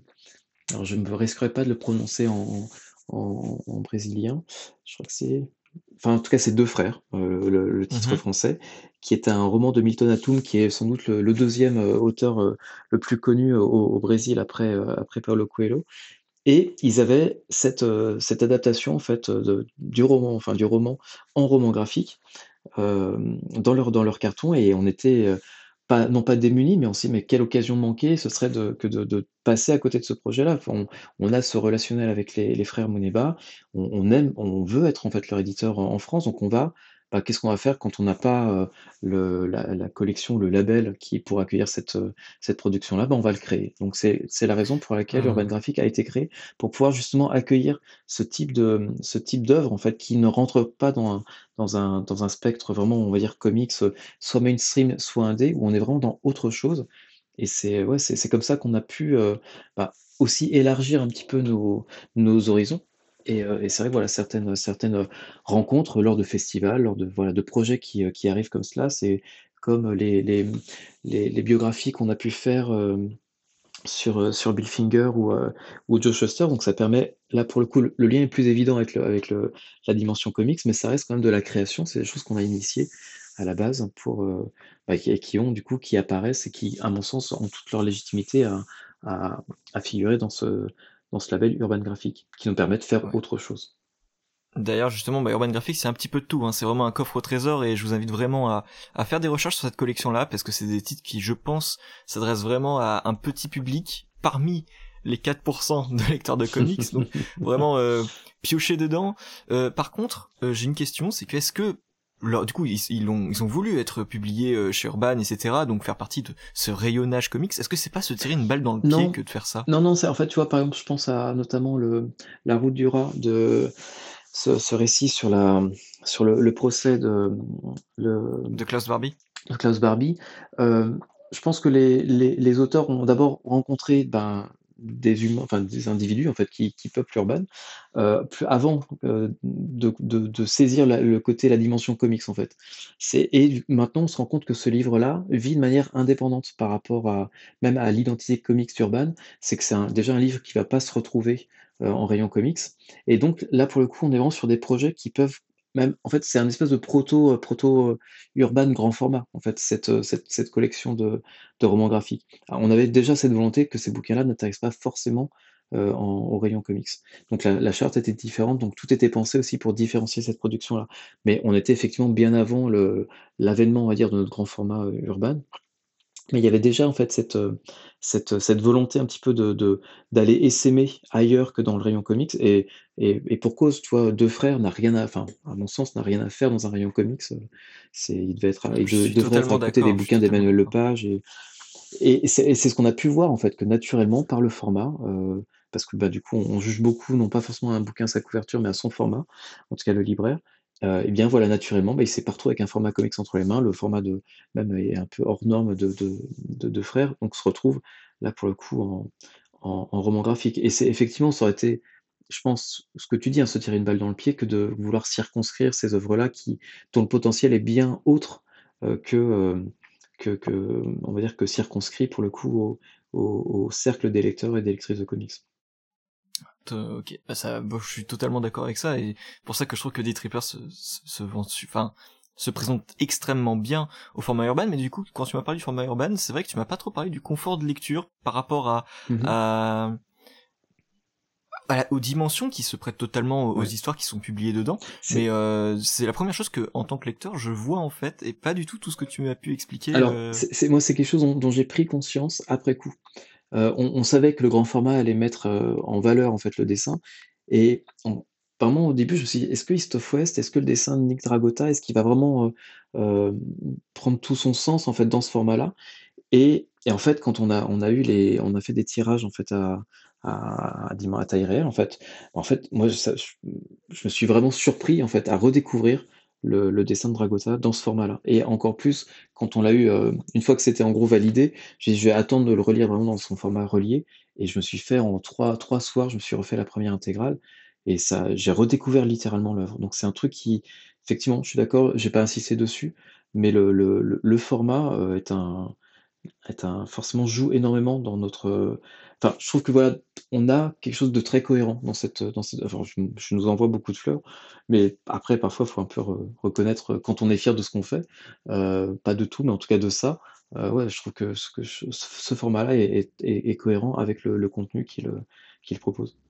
Non mais c'est ce que justement j'allais venir là-dessus, c'est que euh, si je t'ai, si j'ai fait ce- cette intro là euh, en te remerciant pour pour commencer quoi, c'était parce que là j'en ai l'occasion.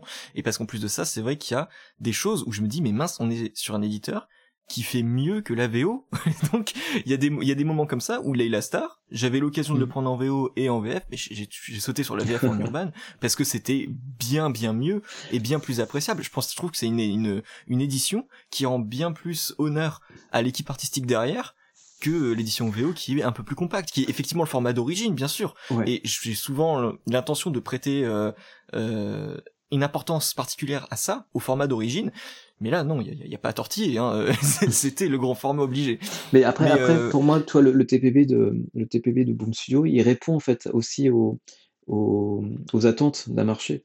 Je pense que tout est très. Les éditeurs là-bas, ça, enfin, ils connaissent très très bien leur marché. Puis c'est quelque chose qu'ils ont beaucoup de. Ils ont également eux aussi beaucoup de formats. Mais je pense que c'est cette aussi, on va dire, ce confort que nous on peut avoir en tant que deuxième éditeur d'un titre, c'est qu'on a quand même le recul.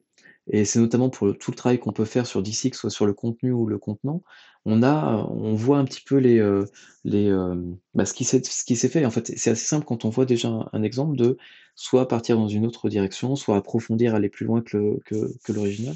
Donc, je, considère toujours qu'on est dans une position très confortable et quand les, quand les auteurs euh, américains, je me souviens de, de Jason Aaron qui, enfin, qui disait voilà enfin vous avez fait euh, vous avez fait le scapt sous la forme dont j'ai toujours rêvé. C'est vraiment le ce qui s'appelle le hardcover treatment. C'est enfin les œuvres qui ont le droit euh, en tout cas qui avaient le droit à l'époque d'avoir du hardcover c'était très très rare il fallait être un Batman année 1 un Watchmen un, Dark Knight Returns. Il y a vraiment ce, ce côté de, de, un petit peu de bibliothèque idéale. Ça ça pouvait passer euh, une fois en cartonné une fois qu'en gros les c'était validé par les ventes. Et nous d'emblée en fait on a publié Scapt dans ce format là qui alors on, leur a dit, mais en fait, nous, c'est le format, pas par défaut, mais c'est un format naturel, en fait, pour, pour le marché français. Mais bon, ça n'enlevait, rien à toutes les étoiles qu'il y avait dans les, dans les yeux de Jason Aaron. Donc ça, c'est ça aussi, c'est des... Quand, quand il rencontre comme ça la, la, manière dont on peut traiter en fait une œuvre et leur œuvre en particulier sur notre marché, je pense que c'est c'est le cas de tous les euh, de tout, je veux dire, de tous les éditeurs français, je pense que le soin qu'on apporte en fait à ces bouquins-là euh, est effectivement quelque chose qui, qui est assez rare du, du point de vue d'un auteur euh, qui ne serait publié qu'aux États-Unis.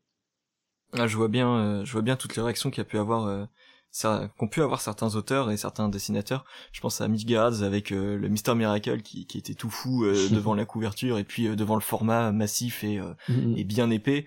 je pense qu'effectivement ça a de la valeur à leurs yeux parce que c'est une forme de reconnaissance parce que ça ne correspond pas tout, enfin ça a une autre valeur dans leur modèle économique. Oui, tout à et je pense qu'il y a de ça, c'est qu'ils s'attendent à avoir du souple du, du consultable, mm. alors que de notre côté en France, on a cette attente de quelque chose d'un peu plus prestigieux, d'un peu plus grand, etc. Ouais, ouais. Et là, là pour, pour quand même, là je trouve que notamment en termes de logo, parce que c'est aussi les logos, c'est une, sacrée histoire, c'est que quand on a publié le matos des New 52, qui, sont, qui est devenu chez nous d'ici Renaissance, on a en fait refait tous les logos. C'est qu'en fait, on, leur a expliqué, et pourtant ils, disaient, mais on vient D'ici nous disait, mais on vient de redesigner tous nos logos et là vous enlevez tout en fait. En fait, on leur a dit non, on garde juste la forme blanche parce qu'on était plutôt, dans une logique de flat design pour vraiment faire apparaître seulement la forme du logo et, et enlever tous les effets, euh, tous les effets qui venaient un petit peu parasiter euh, le, visuel d'une couverture pour vraiment se concentrer sur l'illustration. Donc il y avait déjà cette petite euh, cette petite incompréhension culturelle à ce niveau-là, mais d'ici en tout cas a toujours eu l'intelligence de nous laisser adapter leur matériaux parce qu'on est on est comme spécialiste en fait sur, notre, marché, notre compréhension du marché. Donc, on a toujours travaillé en très bonne intelligence là-dessus. Par contre, je trouve que récemment, il y a un, euh, la, personne qui s'occupe des logos euh, chez DC, euh, qui est d'une autre génération, je pense que, que le, les directeurs artistiques précédents, je trouve qu'il y, a eu un, comment dire mauvais français, un step-up, il y a une, marge de gravité là, qui est où on retouche presque plus rien. Quoi. C'est, euh, là-dessus, c'est, super chouette. Et le travail de maquette qu'il y a eu sur euh, Strange, Adventure, qui est là pour le coup, qui défonce complètement l'autre. Hein. Je trouve qu'ils ont, euh, ils ont, ils ont, ils sont allés au bout du concept. un objet qui est vraiment avec une jaquette qui a où tu as la couverture du. Euh, enfin, tu as un, espèce, d'objet euh, euh, intradiégétique avec vraiment le, bouquin que vend Adam Strange lors de ses séances de dédicace, avec la jaquette où tout est beau, tout est joli, et tu enlèves la jaquette, et là, du coup, tu as la version, la version Liar, Murderer, enfin, du coup, la version complètement viciée, un petit peu. Et, et je trouve que là, là, cet objet-là, je me dis, merde, on aurait dû avoir l'idée, quoi. C'est je, je t'avoue que j'ai j'ai pas pris euh, la version urbaine sur celui-là. Et je ne t'en veux pas. je, je pense que tu comprends. ouais, j'ai craqué là-dessus. Je me suis dit mais mince, c'est une idée incroyable. concept Et ils l'ont appliqué également sur Superman 78 avec l'idée de la VHS. Ah et oui, apparemment c'est également le cas pour Batman 89. Ah oui. Donc euh, si jamais tu veux des idées, hein, il y a il y a un truc qui se fait là avec l'idée des jaquettes aux US. Euh, oui. C'est c'est vraiment super intéressant. En fait, très peu de jaquettes, mais c'est vrai que pour ce genre de concept-là, ça ça me, ça me titille. Ouais, ouais. petites éditions spéciales, justement, une sorte de deluxe du hardcover. ça peut peut-être se faire. On va partir sur une autre collection. Je pense que là, t'en as beaucoup, beaucoup, beaucoup parlé dernièrement. Urban Nomad, tout ça, les petits mhm. formats poche, avec Kingdom Come, Joker, Superson, euh, Superman Red Son. Euh, il y avait aussi Justice League. Ça, c'est des titres qu'on voit super souvent et je me demandais, mais vous le rééditez encore ben en format poche maintenant mais, oui. mais ça se vend toujours Ben oui, sinon on le ferait pas. Ah mince. Mais parce tout le monde n'en a pas. Exactement. tout le monde n'en a pas un exemplaire. Mais non, c'est ça, c'est qu'en fait à chaque fois qu'on on, propose ces, titres-là dans un autre format, c'est que on sait en fait que ça peut être le la première fois que quelqu'un va poser ses yeux sur la cour des hiboux. Notamment dans ce format-là qu'on veut ultra populaire. Euh, là, on, on voit qu'en termes de vente, on est et en rythme de vente, on est vraiment en train de, sortir là du cercle des premiers lecteurs de comics, plutôt du premier cercle des lecteurs de comics. C'est qu'on là, on est sur un, produit, alors on va pas être encore au niveau de la grande consommation ou du grand public, mais on, dépasse largement en fait euh, nos, quelques milliers de lecteurs. Donc on, il faut mmh. prendre, si vous voyez ces, ces, classiques qui sont disponibles dans, dans plein de formats, c'est parce que à chaque fois c'est une occasion pour ces, pour ces nouveaux et nouvelles lectrices, lecteurs de bah, d'avoir accès en fait à, ces titres-là. Donc on va pas se, on va pas se dire non, euh, genre Watchmen c'est que dans ce format-là et euh, ça sera jamais dans un autre. Non, ça n'a pas de sens en fait. C'est en plus ce sont souvent des, les, enfin c'est pas n'importe quel bouquin. Si c'est des bouquins qui se vendent énormément, c'est aussi parce qu'ils ont quand même des qualités qui en font des best-sellers. Donc on, aussi des bonnes portes d'entrée, que ce soit Watchmen ou La Cour des Hiboux ou la Justice League de, de Jones et, de Jim Lee. C'est que ça reste quand même des, des portes d'entrée, des, des, ambassadeurs, des ponts Enfin, les, toutes les métaphores fonctionnent et elles ont euh, évidemment leur, leur place, d'autant plus que pour, euh, pour Nomade, on, a, on est euh, sur un, vrai pari économique là-dessus, mais bah, on prend quelques garanties. C'est que ne sont intégrés dans cette collection-là pour l'instant que des titres qui n'ont pas vendu à, moins de 20 000 exemplaires. Donc c'est, on, est sur des titres que les libraires aussi connaissent déjà, qui peuvent facilement, qui peuvent facilement conseiller. Ils n'ont pas besoin de les relire, ils connaissent les historiques de vente de Watchmen, ils en vendent euh, énormément par semaine. Donc là, raison de plus pour, pour faciliter un petit peu l'accès à ce type, à ce type d'ouvrage-là. Ok. Euh, ouais, je, je comprends. je m'attendais à cette réponse-là, mais ça me surprend pourtant euh, de me dire que mince, tout le monde n'a pas encore un exemplaire. Mais c'est vraiment. Tu, serais, tu serais étonné parce que on, on, vend, on vend plusieurs milliers d'exemplaires de Watchmen depuis, euh, depuis plus de dix ans. Par, enfin, je veux dire par, par an. As, moi, pour moi, dans ma tête, quelqu'un qui, euh, qui, alors, Alan Moore est un, est un, est un, est un phénomène. Hein, c'est qu'on, voilà, on dépasse vraiment, on est vraiment plus dans la pop culture et la culture avec un, grand C que vraiment le, on va dire la niche, la culture de niche. Mais je me dis que dans chaque acheteur potentiel de, euh, plutôt dans chaque acheteur avéré de Watchmen ou de Killing Joke, il y a un lecteur de comics qui s'ignore. Et quand on atteint maintenant des 80 000 exemplaires vendus de Killing Joke, je me dis qu'on rate, on rate, on rate. il y a un moment où, où si ce, ce lecteur-là ou cette lectrice-là ne revient pas, c'est qu'on n'a pas, on a raté notre truc. Et, là, pour le coup, ben, on a encore une marge de, de, lecteurs qui, est énorme. C'est pour ça que moi, le, le, discours et que, j'entends, hein, chez, euh, notamment chez, Thierry ou chez, chez d'autres éditeurs, de dire que le comic, c'est qu'une lecture de niche et, et qu'on va jamais dépasser les quelques milliers de lecteurs. Pour moi, si, si je pense à ça, je me lève pas le matin, en fait. Ça n'a pas de sens. Je sais que le, le, les comics sont avant tout des bonnes histoires, en tout cas les bons comics sont avant tout des bonnes histoires et qu'il n'y a aucune raison pour qu'on n'atteigne pas en fait des chiffres euh, qui, euh, qui aillent tutoyer, euh, qui au moins le, la, BD franco-belge. C'est parfois qu'une question de format, c'est une question de message, c'est une question aussi de d'air du temps. Enfin, il y a plein plein de phénomènes qui font que hein, une œuvre va rencontrer son, son public ou pas. Mais en tout cas, je veux pas euh, entre guillemets, partir battu d'avance. Sinon, euh, bah sinon, moi, je, clairement, je me lève plus le matin, quoi. Donc, c'est impossible pour moi de me dire les comics, ça n'est qu'une œuvre de niche. Après, les chiffres me donnent pas raison pour l'instant, mais, euh, mais en tout cas, j'ai vraiment cette conviction chevillée au corps que parmi les, les 80 000 lecteurs qu'on a eu, et encore, je te parle juste des ventes d'Urban, parce que Killing Joke, ça se vend depuis 30 ans. À des, je pense qu'on est sur des, au moins sur un million d'exemplaires pour ce titre-là. Et la raison pour laquelle les gens ont pu lire Killing Joke mais ne sont pas allés sur la suite, bah ça c'est notre responsabilité. C'est à nous de trouver en fait, de retrouver le chemin en fait vers ces, vers ces, euh, vers ces lecteurs là potentiels. Mais c'est dur. Une vision quand même des choses qui est effectivement super positive. Hein, ça... Mais- je, je comprends mieux pourquoi. Et j'ai bien fait de te poser la question. Est-ce que t'es un homme heureux? Ça m'a quand même. euh, ça, ça a anticipé les réponses à venir. Hein. Oui, et encore, Mais je trouve que t'as une super vision des choses. je, je suis pas non plus dans le, le, le wishful thinking à, à, à l'américaine, c'est que il y a, y, a, y a une naïveté qui est, euh, après laquelle il faut quand même s'arrêter. C'est qu'il y a quand même un réalisme, notamment des réalismes économiques. Et là, pour le coup, moi, je, je, je me range aussi. euh, ah bah, c'est la raison pour laquelle certaines séries sortent très lentement ou, euh, ou, plus du tout. C'est vrai qu'il y y a quand même aussi des, des, des impératifs économiques qui font qu'on peut, on peut pas non plus tout sacrifier à cette belle vision optimiste. Mais je reviens sur ce, je pense c'est un truc dont j'ai parlé avec les gars de, zut, je me souviens plus.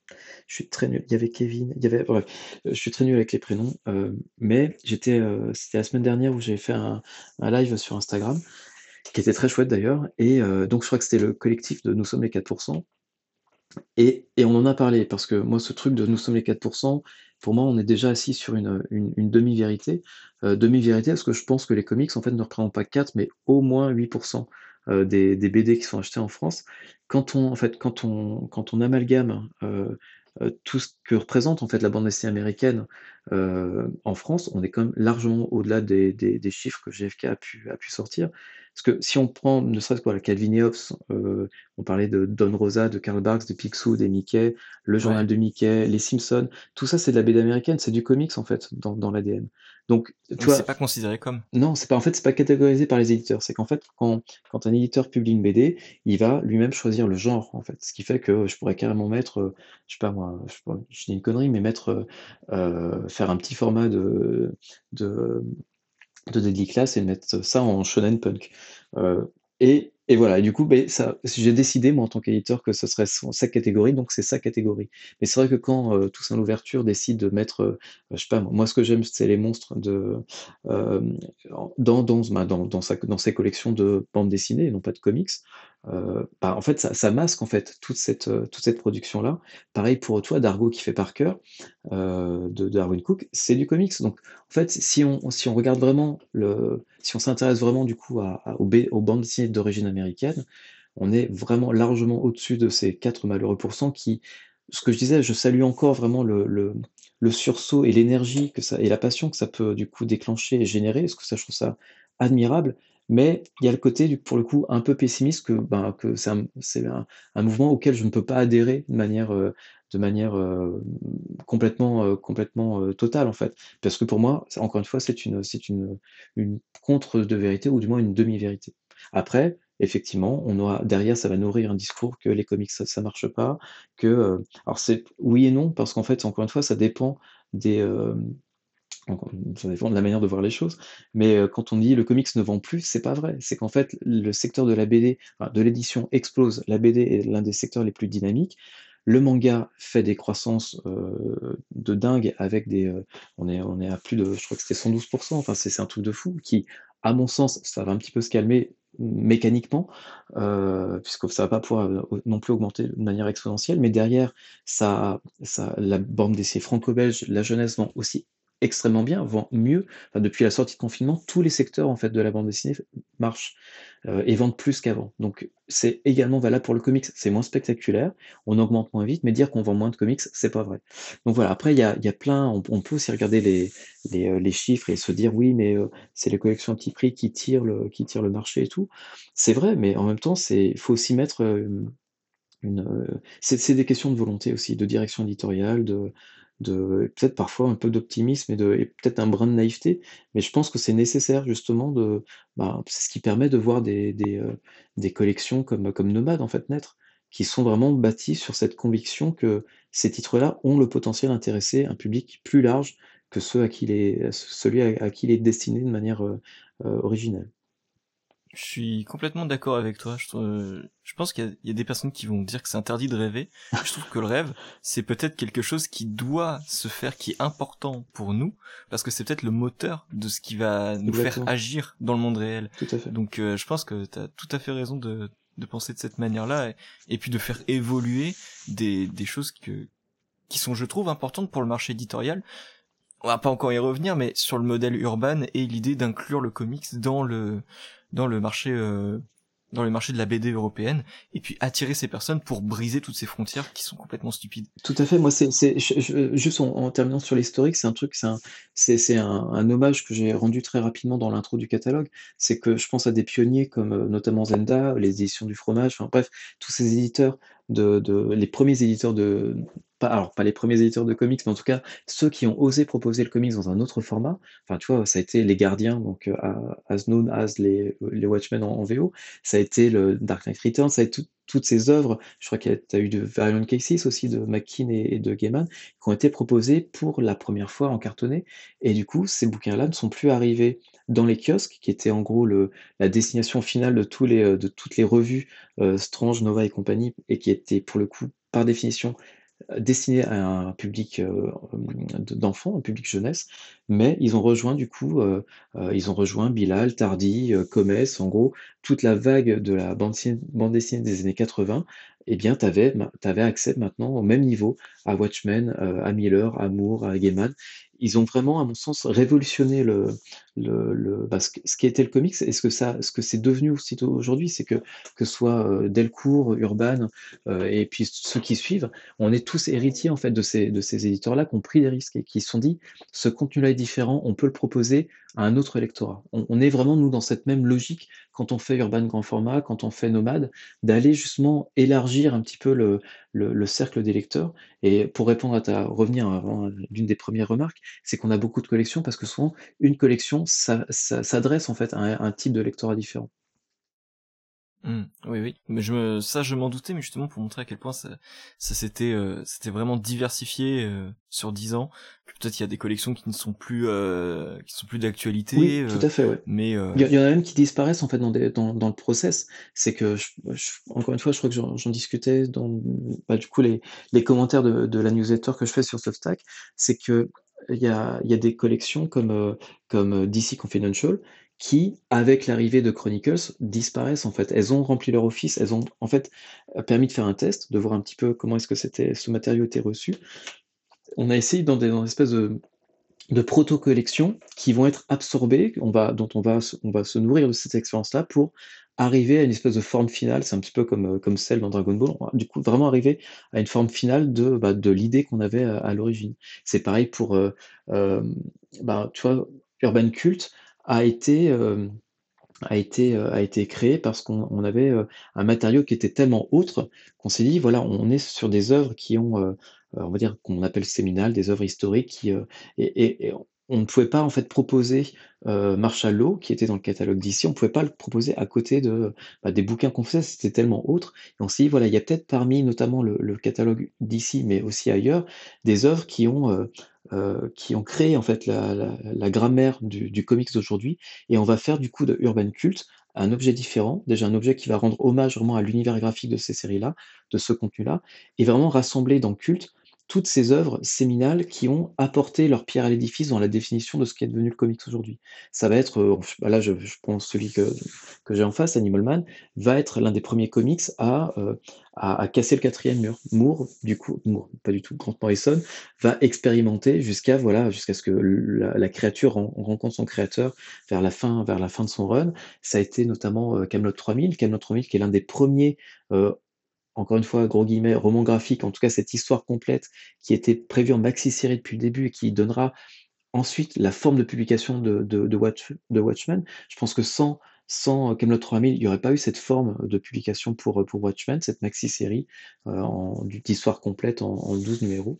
Donc chaque, chaque bouquin dans, dans, Culte a cette, a cette fonction-là. Et là où je voulais vraiment venir, c'est que du coup, en réfléchissant à, à, une maquette différente pour ces cultes, euh, eh bien, on on on ça a nourri notre réflexion, notamment sur euh, le grand format urbain, en disant voilà, on peut aussi se permettre d'aller euh, chercher un dos différent, d'aller trouver une maquette différente. Donc, c'est à chaque fois, chaque expérimentation de nouvelles, de nouvelles collections, même si elle n'est pas amenée à perdurer, euh, je pense peut-être à des collections comme oui, comme euh, DC Nemesis, qui était, qui est toujours euh, dédié aux, super vilains, qui a été nourri beaucoup pendant pendant une année, qu'on avait dédié aux super vilains. On avait un bouquin dédié à un méchant par par mois. Eh bien, de fait, c'est quelque chose qui s'est un petit peu perdu par la suite parce que l'actualité a, changé, mais on vient la nourrir de temps en temps. Mais c'est vrai que par exemple, oui, quelque chose comme DC Confidential n'aura plus lieu d'être elle, va trouver, elle, a servi en fait la cause. On, a, on, a, on a su en fait en tirer, je pense, le, tout le potentiel et surtout la réflexion qui maintenant nourrit Chronicles. Ce sont des innovations qui, qui amènent à une nouvelle version euh, supérieure. C'est ça. Euh, dernière petite question par rapport à Nomad. Euh, au départ, vous aviez annoncé Day Tripper en Nomad. Oui. Puis finalement, vous avez fait machine arrière. et j'imagine que c'est l'adaptation au format qui a fait changer d'avis. Alors, euh... non, non, non, non, non, parce qu'il va, il va, il, arrivera, Day Tripper. Euh.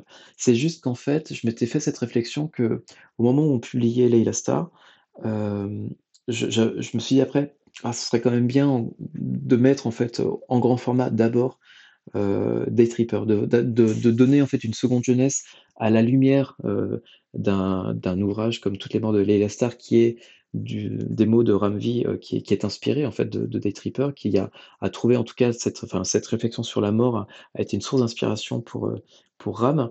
Et je me disais, ce serait, un, chouette clin d'œil que d'offrir toutes les morts de Leila Star et d'offrir du coup aussi une version grand format dans ce même format, euh, qu'en gros Day Tripper vienne rejoindre un petit peu son entre guillemets son, petit frère.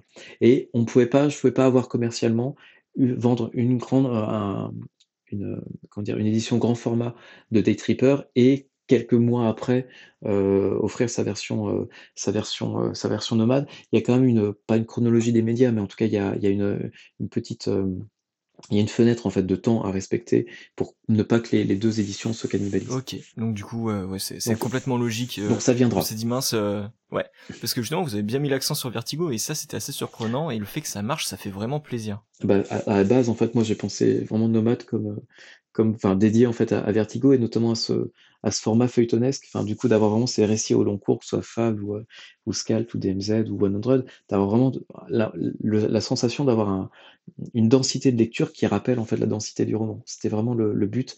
Et puis bon, la donne super-héros se, se, se justifiait aussi parce que ben c'est l'avantage aussi de DC, c'est d'avoir parmi ses œuvres, même les plus mainstream, d'avoir cette, cette euh, capacité d'avoir des récits complets, mais aussi des séries. Et pour moi, Nomade a aussi pour but de, de créer une habitude de lecture, euh, ce que permettent pas forcément les opérations à 4,90, qui sont des œuvres, enfin, des opérations c'est en texte, c'est ponctuel, c'est une fois de temps en temps.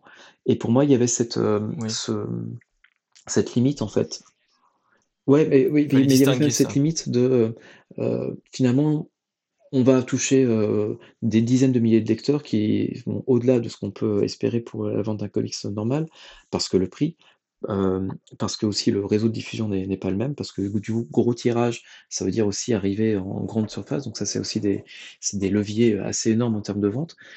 Mais si en gros on s'enferme là-dedans à faire que des opérations, eh bien les gens vont attendre en fait. Ils vont lire du comics une fois, deux fois par an, à l'occasion de ces, de ces collections-là qui seront juste, qui bénéficieront d'un effet d'aubaine, mais qui vont pas forcément inciter les gens à, à, découvrir les œuvres et surtout à découvrir des auteurs de manière plus, plus pérenne. Et pour moi, Nomade a aussi cette fonction de cheval de Troie. C'est, alors on va on va pas arrêter la publication de Fab pour que les gens switchent sur la version à, à, à 30 euros, mais en tout cas, c'est les habituer en fait à rencontrer des, œuvres, à rencontrer des univers, à rencontrer des, auteurs qu'ils vont ensuite pouvoir retrouver euh, dans, dans, des, dans d'autres formats. Et je pense que Nomade aussi, c'est pas forcément un bouquin qu'on va offrir. Alors ça peut être le parfait, le parfait cadeau aussi, mais je pense que si on veut faire plaisir à quelqu'un, on ira peut-être chercher la version, la version cartonnée. Donc il y a plein de, de, de manières en fait de, de pour moi de, de, en fait il y a plein d'effets bénéfiques en fait. Oui exactement.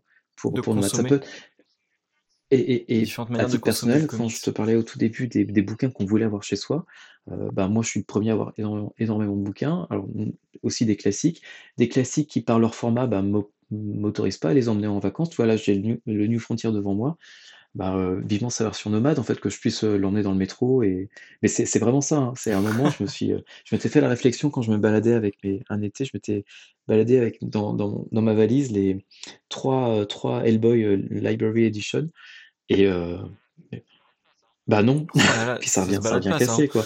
Et je me dis mais c'est quoi enfin, J'ai envie de les lire là maintenant, j'ai pas envie de les lire sur tablette, et j'ai pas d'autre choix. Et je, je voulais pas me racheter les TPB, et je me dis ah il y a peut-être un truc. Ouais.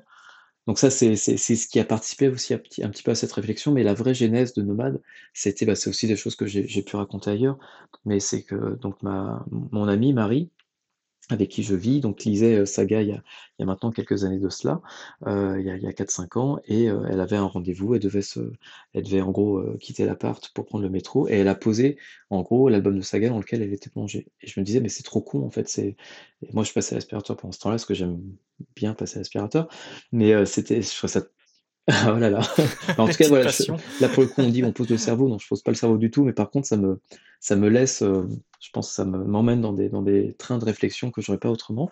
Et là, je me dis, mais ce serait, j'aimerais bien qu'on puisse proposer, même au moment de la publication d'un nouveau tome de, de Saga, sa version, euh, sa version en poche, en fait. Euh, et un peu sur le modèle que, je crois que c'est elle qui a proposé du coup un magazine taille normale et aussi taille, taille sac à main. Et je me dis, voilà, il y a, y a, y a, on peut peut-être aller Oui. chercher un autre lectorat en, en, juste en réfléchissant, euh, en, en- comment dire, en renouvelant un petit peu le format. Et donc du coup, vraiment, Nomade est né à partir de ce moment-là. C'est devenu, euh, c'est devenu, euh, ça, ça n'est arrivé à fructition que, que on va 54. arriver à un sujet Faut être que un peu peut-être un peu moins apprécier, c'est le rapport aux séries annulées. Euh, évidemment, hein. qui dit Urban Comics dit va C'est là où forcément. je raccroche Ah, violemment. c'est là où tu raccroches, ok, nickel. Donc généralement, je- Oubliez ce il y a cette, cette idée de, de, de critique justement des lecteurs en mode euh, vous avez annulé telle série, gneu gneu gneu, pas content. Comment est-ce que toi tu gères cette Mm. frustration et les critiques de certains lecteurs? Justement, tu parlais d'une sorte de de minorité euh, gueularde qui euh, Bah ouais. comment tu t'abordes le sujet? Bah, déjà, c'est un à chaque fois qu'une série ne fonctionne pas, c'est aussi un échec personnel. C'est comme une série qu'on a sélectionnée, puisque notre but n'étant pas de publier, heu, d'ici de manière exhaustive, il y a quand même des titres dans lesquels on croit, heu et quand ça rencontre pas son public, ben, c'est l'inverse de cette intuition qui rencontre son public. C'est que c'est déjà un échec personnel et puis après, il y a des séries qu'on poursuit parce que, parce qu'elles sont nécessaires au catalogue. Alors, pas on va dire, elles sont pas nécessaires au chiffre d'affaires, elles sont nécessaires au catalogue et en fait, avoir un le métier d'éditeur, c'est en fait, on est, heu, c'est un métier d'équilibriste, en fait. On jongle avec des assiettes, heu, qu'on fait tourner de plus en plus vite. En tout cas, on s'assure que tout, heu, tout tourne et et on va dire que, ben, on va dire des très bonnes ventes d'un Batman peuvent aller nourrir, ou compenser des ventes, plus plus, plus confidentielles d'un, d'un culte, par exemple. Mais il faut, en tout cas, veiller à ce qu'il y ait toujours cet é équilibre-là et cet équilibre-là nous permet pas toujours de continuer, bah, certaines séries, heu heu, je sais pas, qu'est-ce qu'il pourrait y avoir? Le règne de Swamp Thing tome 2, Oui, oui.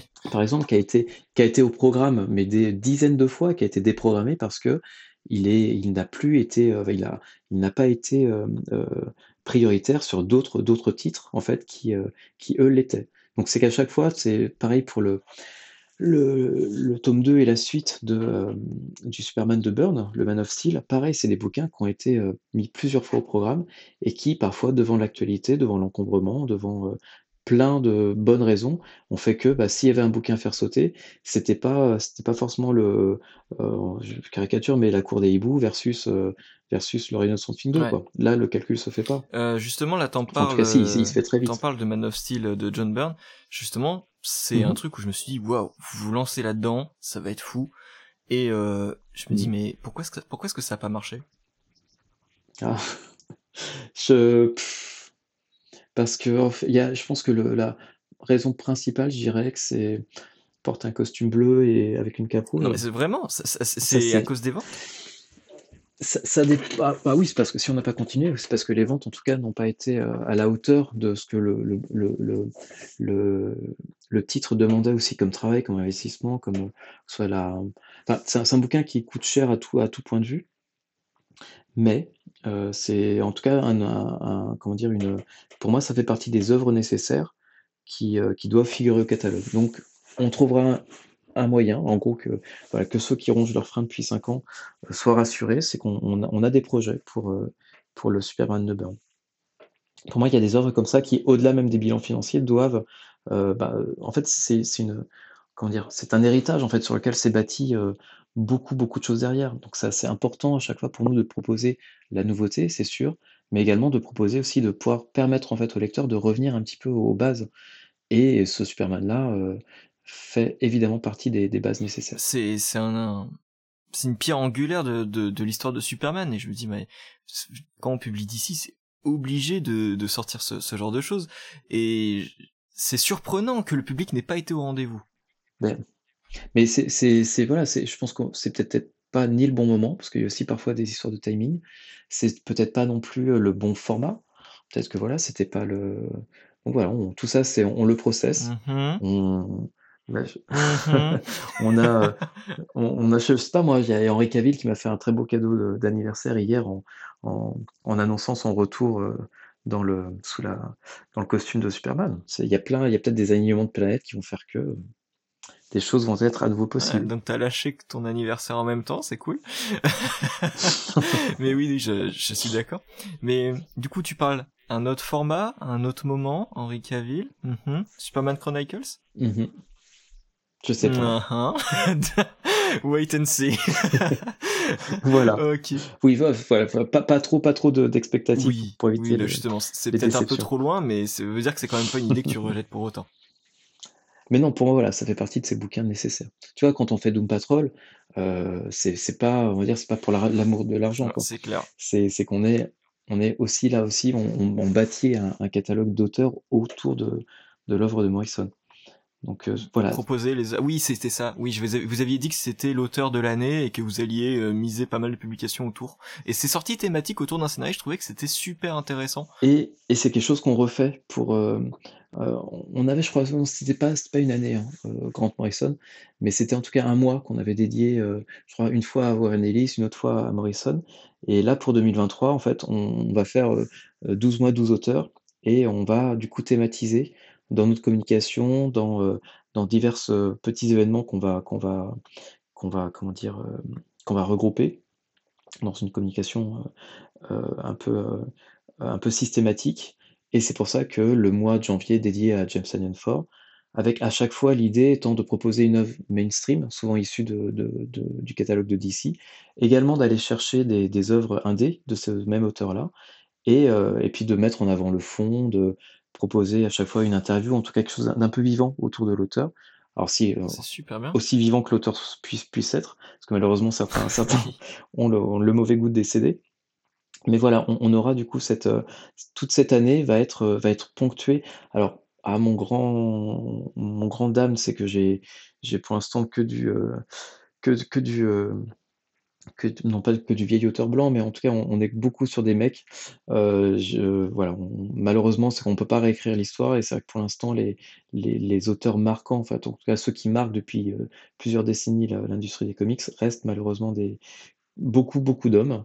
Heu et en tout cas, voilà, on essaie à chaque fois aussi d'avoir des auteurs qui sont, bah, représentatifs de notre catalogue, ça et c'est vrai que pour l'instant, heu, je regrette la la l'absence de de de femmes parmi le parmi le palmarès, mais bon, voilà, c'est aussi c'est le reflet d'une réalité, c'est que les la la place des femmes a tendance à se développer et de plus en plus rapidement, mais ça reste quand même, heu, c'est assez récent, ce qui fait qu'on on n'a pas encore l'occasion d'avoir pu développer un un catalogue très, très divers à ce niveau-là.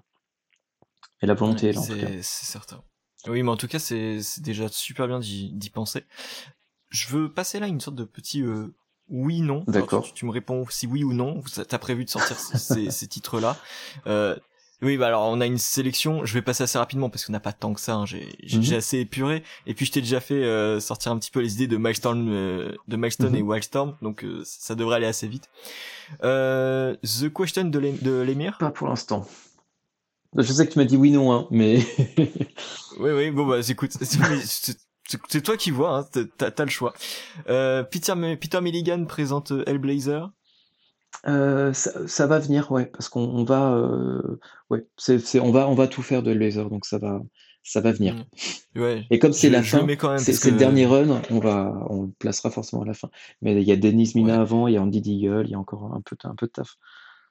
J'ai vu que là vous vous attaquiez Paul Jenkins Ouais, en, en janvier, donc pour ça je l'ai mis là parce que j'avais eu euh, j'avais eu la réponse, mais bon euh, je me suis dit je m'attends déjà à ce que tu me dises ça va arriver. Voilà.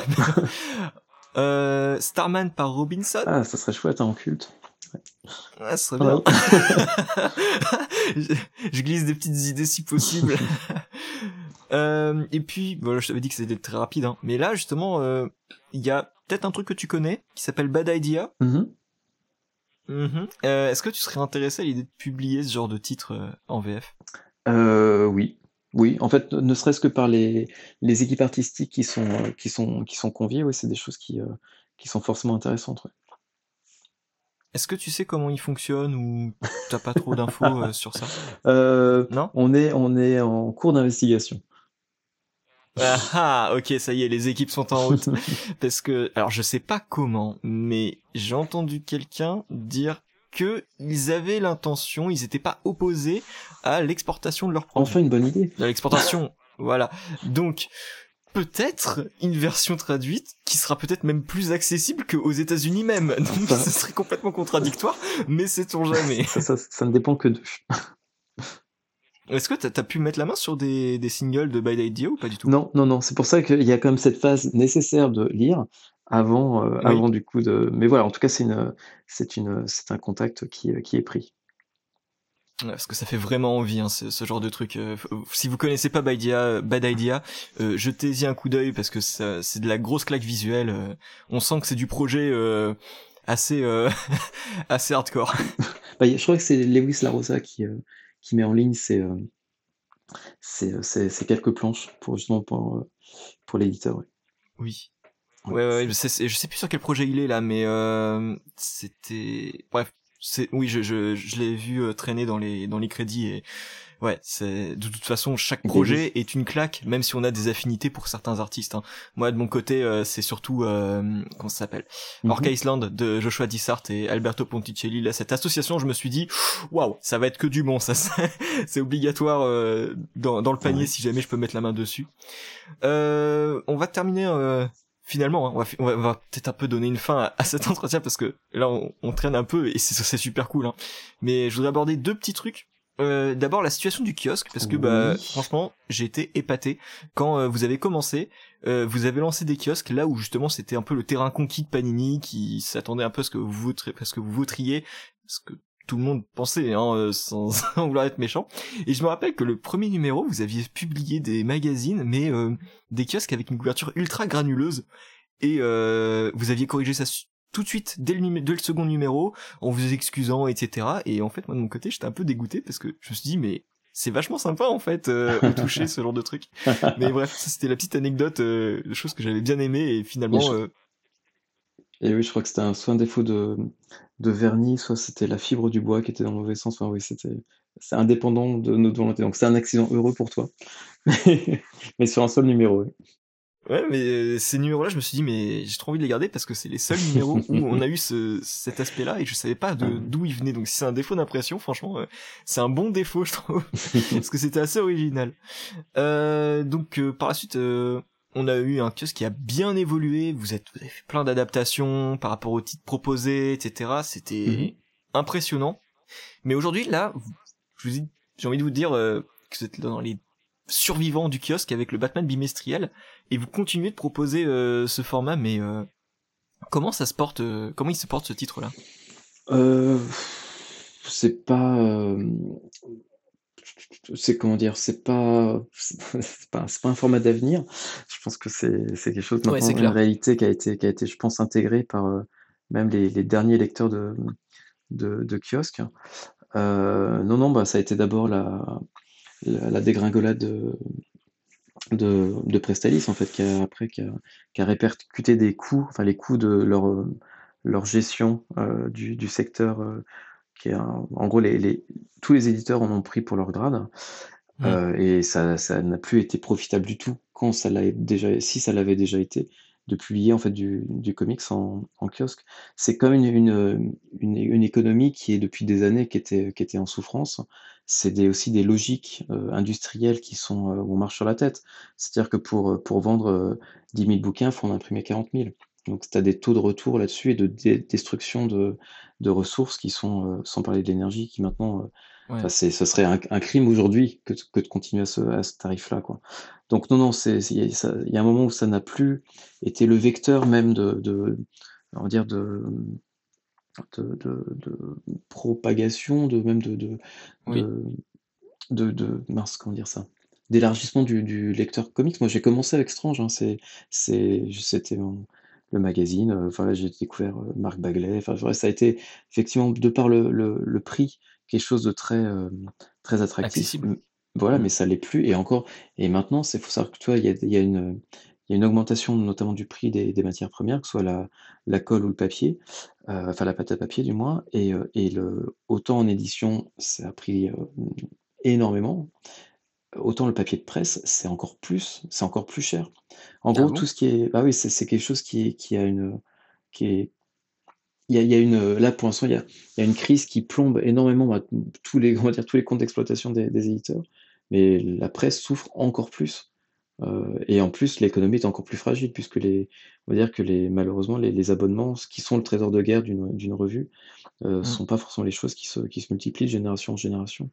Donc heu, non, non, donc heu, là-dessus, économiquement, c'était plus du tout viable de maintenir en gros le les, combien on en avait? On en avait, 2, on en eu jusqu'à 3, heu, publications simultanées et c'est vrai que ça n'a plus ça n'a plus de sens.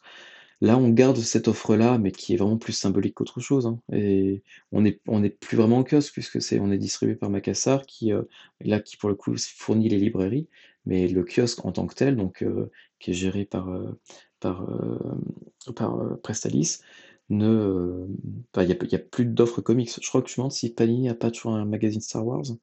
Peut-être? Non, non, non, c'est, du magazine bah, ils ont un kiosque qui s'appelle Marvel Comics. Ouais. Mais est-ce que c'est du kiosque? Parce que je pense encore une fois que tu ne le trouves qu'en librairie et plus Alors oui, c'est du kiosque librairie. presse. Voilà, c'est ça. Mais il y a aussi, Reign of X et cetera, mais qui ressemble plus à du volume librairie souple qu'à du véritable kiosque, donc Ouais, on est vraiment face à ce problème-là. Mmh mh. en attendant, du coup, comment est-ce que vous faites pour, heu, maintenir en vie le Batman bimestriel? Bah, je te dis, c'est quelque chose de de de c'est pertes et profits, quoi. On est vraiment sur une offre qui reste symbolique, qui n'a pas pour vocation de ramener de l'argent. Donc on va voilà, on est juste vraiment sur des, heu heu, sur sur, heu, presque une obligation morale là-dessus. Mmh. Mais voilà, il y aura pas si, heu, si vous en gros, ceux qui nous écoutent espèrent un développement, Ah non, non, non, absolument de pas, cette hein, offre-là, ce serait ce serait inconsidéré, quoi. Oui, oui, non mais ça, ils connaissent bien la situation. Mais Ouais. non, ça c'était plutôt une question de ma part en fait, parce que justement je me disais mais mince, vous vous maintenez ça et j'ai vraiment pas l'impression que ça se développe bien. Donc heu, t est-ce que vous espérez vraiment quelque chose derrière? Donc ça me rassure un petit peu. Non, non, c'est juste une une obligation là, pour le coup. Et puis savoir comment est-ce que vous avez réussi à à maintenir ça et ça relève plutôt du jonglage qu'au qu'autre chose. Ouais. Heu et donc je voudrais terminer avec le marché numérique parce que je je me dis c'est quelque chose où j'ai vu dans les interviews, tu en parles, heu, jamais ou alors peut-être tu en as parlé une fois et je l'ai pas vu. Mais heu, le marché numérique existe Oui. et c'est c'est cool parce que par contre à côté de ça, je trouve que c'est pas assez connu et je me dis est-ce que c'est quelque chose que vous avez tendance à développer? Parce que j'ai vu la plateforme Isneo Oui, qui fait, est ouais. pour moi la plus populaire, mais est-ce qu'il y en a mh. d'autres sur laquelle on peut on Non, peut voir, heu Non, Isneo reste le, bah, on va dire le libraire principal qui nourrit ensuite tous les autres, heu, toutes les autres plateformes. C'est que nous, on a donc ce partenariat tripartite avec entre Isneo, heu, Urban et heu et DC et heu et aussi, ben, en gros, tous les titres indés que l'on signe ont cette clause qui nous permet de du coup de les exploiter également en digital. Donc c'est pour ça que le digital en indé est arrivé avant avant DC où ça a été plus long à négocier. Mais en tout cas, tout ce catalogue Urban est, disponible après, sur, je écoute, je sais même plus en fait. Enfin, en tout cas sur les différents, les différentes plateformes de de distri distribution digitale. Et alors si moi j'en parle pas plus, c'est parce que, heu, bah, on va dire je suis un enfant du papier et j'ai du mal en fait à embrasser la déjà la lecture, heu, sur écran, c'est quelque chose dont que je fais quotidiennement, mais jamais pour le plaisir. Et c'est un marché aussi qui n'a pas non plus fait ses preuves. Donc en gros, c'est un investissement en temps que je ne que je ne mets pas, par heu, aussi par affinité et c'est je pense un défaut de ma part, mais heu, mais malheureusement, tu vois, on met tellement d'amour dans nos objets que, heu, que que la la réciproque est pas vraie quand il s'agit du du digital, quoi. Enfin du numérique, parce que le digital étant Oui. un un Oui, heu, non, mais je fais aussi, l'amalgame entre les 2 termes. Mais et pour la lecture numérique, justement, je trouve que c'est une lecture fonction, là où l'objet est un objet plutôt passion. Ouais, ouais. Ouais, mais tu vois, je préfère du coup faire, nomade plutôt que de que de battre le rappel sur, heu, une offre numé numérique qui existe, hein. Après c'est aussi le travail de que de que de promouvoir un petit peu ce catalogue-là. Heu, ils en ont les moyens, la volonté et ils le font très bien. Mais c'est vrai que nous, je pense qu'on reste encore un petit peu et puis quand je dis «on», c'est moi, hein, on n'a pas vraiment cette culture-là, est, qui est de promouvoir, de mettre en avant le, le, numérique, parce que c'est aussi du temps, c'est aussi des stratégies éditoriales différentes. C'est tout un temps qu'on n'a pas forcément euh, le loisir de, consacrer, en fait, parce qu'on a déjà, on est déjà bien occupé à, vendre du papier. Euh, on n'intègre pas forcément, encore une fois, peut-être aussi que c'est un, un tort, euh, on n'intègre pas forcément la, la complémentarité que pourrait apporter le digital, le numérique. Oui, oui, on se comprend. oui. ok, bah, du coup, ouais, c'était un marché un peu secondaire et je me disais, mais mince, euh, pourquoi est-ce parce que vraiment, moi, moi, je reste vraiment avec Alors, je vais encore parler comme un vieux con, mais les... je me rappelle que quand, euh, quand chez Delcourt, on avait euh, développé du coup Walking Dead en numérique, on s'attendait à avoir des chiffres à peu près corrects, quoi on est vraiment tombé de notre chaise, quoi. Euh, on était quelques centaines d'exemplaires euh, par mois. C'est comparé au raz-de-marée que c'était en papier, on s'est dit, mais en fait, il n'y a pas de marché, quoi. C'est... Et même si maintenant, on va dire que le taux de, d'équipement est, a, quand même, euh, quand même bien augmenté, voilà, il y a un certain chiffre d'affaires quand même qui est fait sur la masse qu'on propose via Isneo, mais qui pour moi, voilà, justifie pas encore que je, que je me casse la tête à imaginer un, un plan édito aussi, entre guillemets, aussi chiadé que, ce que je peux faire pour le papier. Euh, voilà, ça serait Après, le travail d'une autre personne, mais c'est vrai que là, moi, j'ai pas le, j'ai pas les ressources, quoi. Ouais. Mais je me dis, tu vois, il y a, il y a cette idée du numérique. Le consommateur peut se dire, le numérique, euh, je peux le voler. Pourquoi est-ce que je payerais pour ça? Que pour l'objet, bah, il y a cette idée de j'achète quelque chose et j'ai quelque chose, pas uniquement un service que je vois mhm. sur mon écran. Donc je me dis c'est c'est assez différent. Après on pourrait dire euh, oui mais alors pourquoi payer un abonnement Netflix, pourquoi la VOD Oui mais c'est pas tout à fait la même mode de consommation quoi qu'il arrive. Euh, ce sera des objets que tu vas tu vas consommer sur écran que justement comme on l'a dit hein, il y a un confort de lecture sur le papier et même avec ces nouvelles générations euh, que qui m'arrive de côtoyer, eh bien je vois bien qu'il y a toujours cette idée de la lecture c'est bien mieux sur papier si c'est pour euh, du numérique, c'est vraiment pour, pour euh, euh, intégrer des informations plutôt que pour prendre du plaisir. Oui. et je vais terminer le cette émission par sur quelque chose que je trouve assez, original, c'est qu'en fait, bah, je, je me dis que il y a toujours ces lecteurs qui posent des questions, mais jamais les éditeurs. Donc je me dis, on va lancer un petit concept. Est-ce que toi, tu as des, des questions que tu voudrais poser aux lecteurs ou aux auditeurs? Euh, alors ça, c'est des choses qui se préparent. Je suis nul à ça. J'aurais dû le dire. Prépare ta liste de questions pour les, pour les auditeurs. Euh, attends, je réfléchis quand même. Euh, bah, c'est moins, c'est moins une liste de questions en fait ou d'interrogations, parce que c'est non, bah, non même pas. C'est pas. Tu vois, c'est par rapport à la, à la transmission. C'est que je pense que chaque lecteur est un, est un ambassadeur potentiel ou qui s'ignore et effectivement, si on veut un petit peu faire bouger les choses ou les lignes, charge à chacun en fait de. Alors certes, nous on a un rôle, on va dire, de, montrer une direction, mais c'est vrai que euh, chaque, lecteur de comics ou lecteur de comics est, capable en fait d'amener un, autre lecteur euh, de comics à se révéler. Mais tu vois, j'ai pas vraiment de questions derrière tout ça. C'est euh... non, je trouve que j'étais très surpris en bien par les échanges que j'ai pu avoir, alors que j'ai souvent quand je me balade avec des auteurs ou, en festival ou quand je suis au contact des, lecteurs en, librairie. D'ailleurs, demain, je vais, je vais à Bordeaux, à, la, librairie Mola, pour une animation, un quiz comics. Et, et bah, j'ai hâte parce que c'est toujours des, des moments d'échange, de, bah, d'expliquer un petit peu pourquoi on fait les choses, bah, comme je le fais en fait avec toi. C'est moi, en général, dès qu'on me, dès qu'on me tend un micro ou, ou, euh, ou des interviews auxquelles il faut répondre, je, je, je réponds avec plaisir. Et justement, je, je pense que j'ai, là, j'y pense, j'ai dans, une, dans un mail qui dort, j'ai une interview à laquelle il faut que je réponde. Mais euh, qu'est-ce que je voulais dire par là? Euh, Ah mince, j'ai perdu le fil de ma pensée. Euh...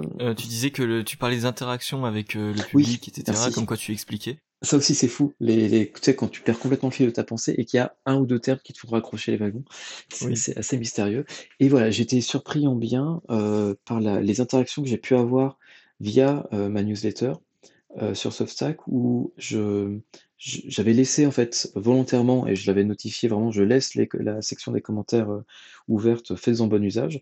Euh, et je me disais bon, on va voir ce qui se passe. Peut-être que je vais me taper euh, les, tout un tas de trolls et de, et de, et de, conversations désagréables.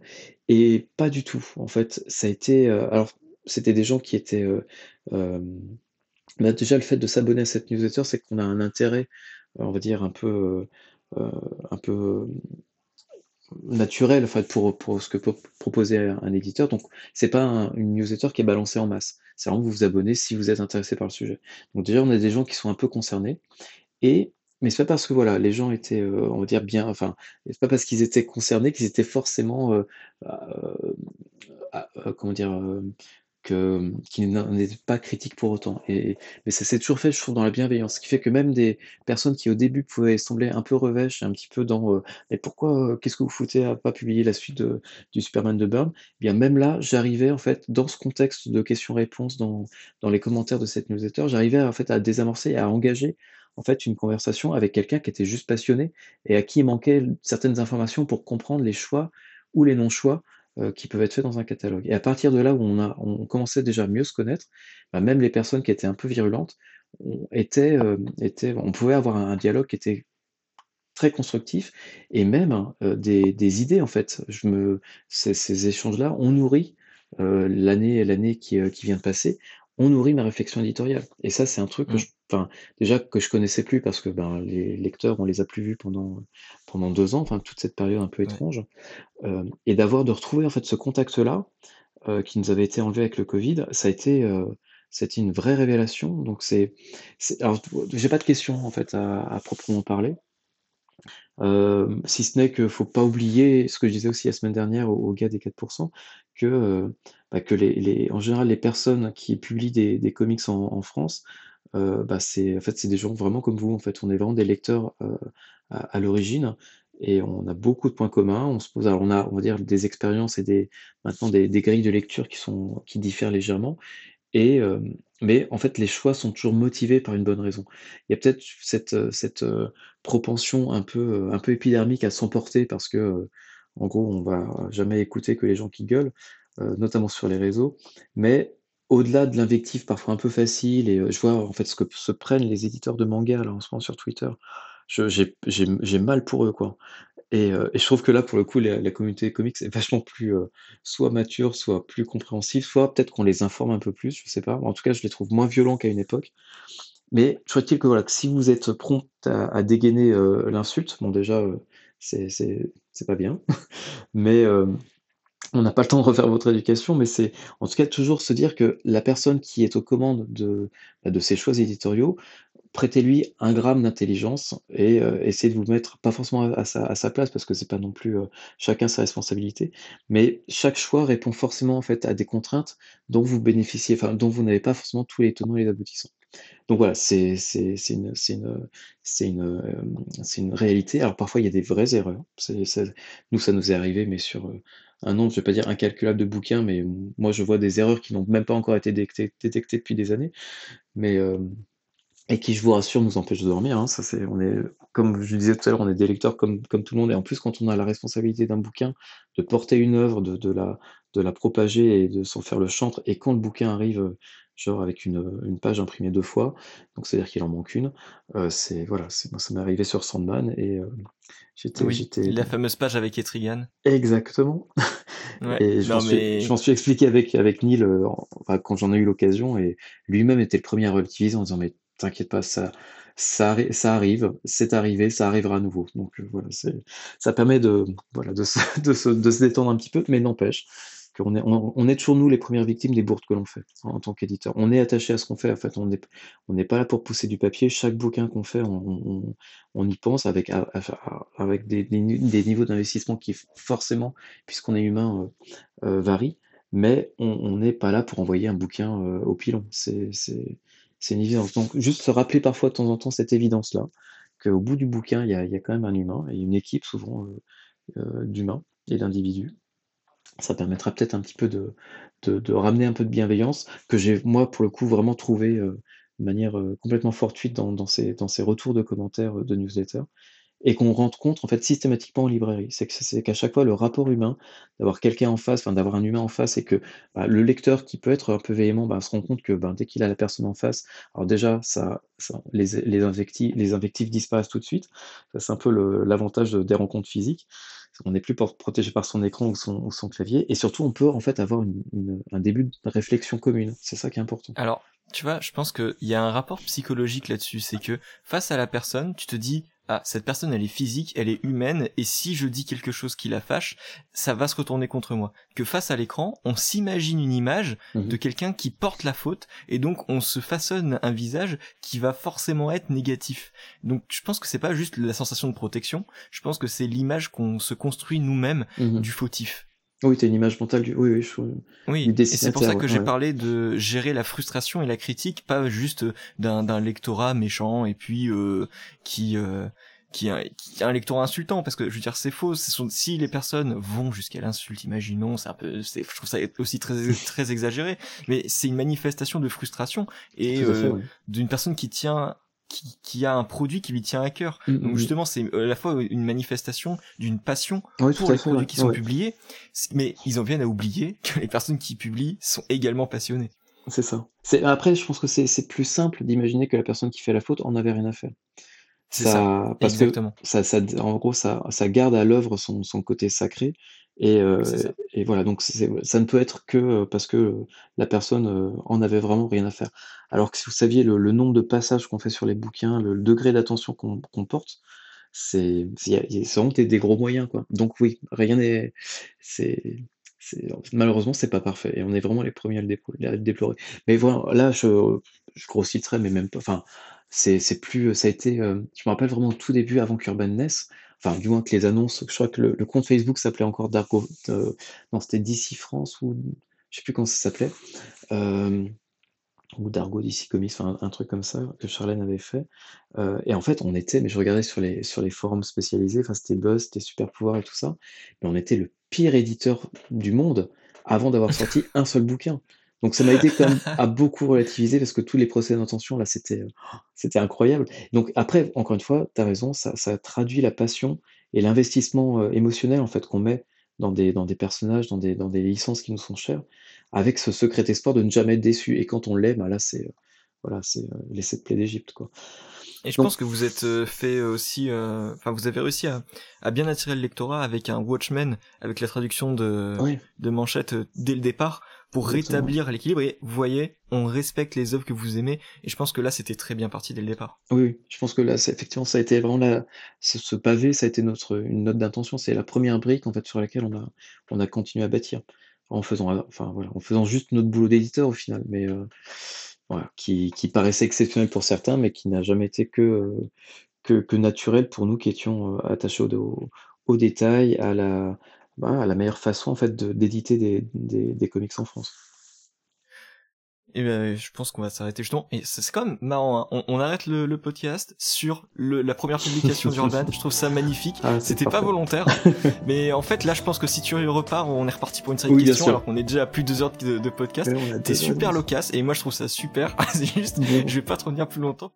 En tout cas, c'était super intéressant. Je suis trop content euh, d'avoir pu euh, mener cette émission avec toi et, et... bref, c'était un, effectivement un super moment. C'était une super discussion et j'espère que du coup, euh, les... moi aussi. je j'espère que les auditeurs ont également apprécié tout ça. Mais en tout cas, les portes sont toujours ouvertes et ça fait super super plaisir. Et je, et je répondrai à l'invitation. Euh, en attendant, bah, c'est la fin de, cette émission, de ce premier podcast. Et euh, j'invite les éditeurs du coup à nous dire si euh, ça vous a super bien intéressé, si le format, le ton vous plaît, à peut-être répondre à certaines choses, ce qu'on ici François a pu vous a pu vous apprendre, peut-être sur le milieu d'édition, sur le rapport entre le lecteur et l'éditeur, et puis en attendant euh, le format régulier et puis peut-être de euh, nouveaux hors-séries de ce type euh, à l'avenir. Eh bien on vous dit à très bientôt sur Comic Salut. Merci, à bientôt.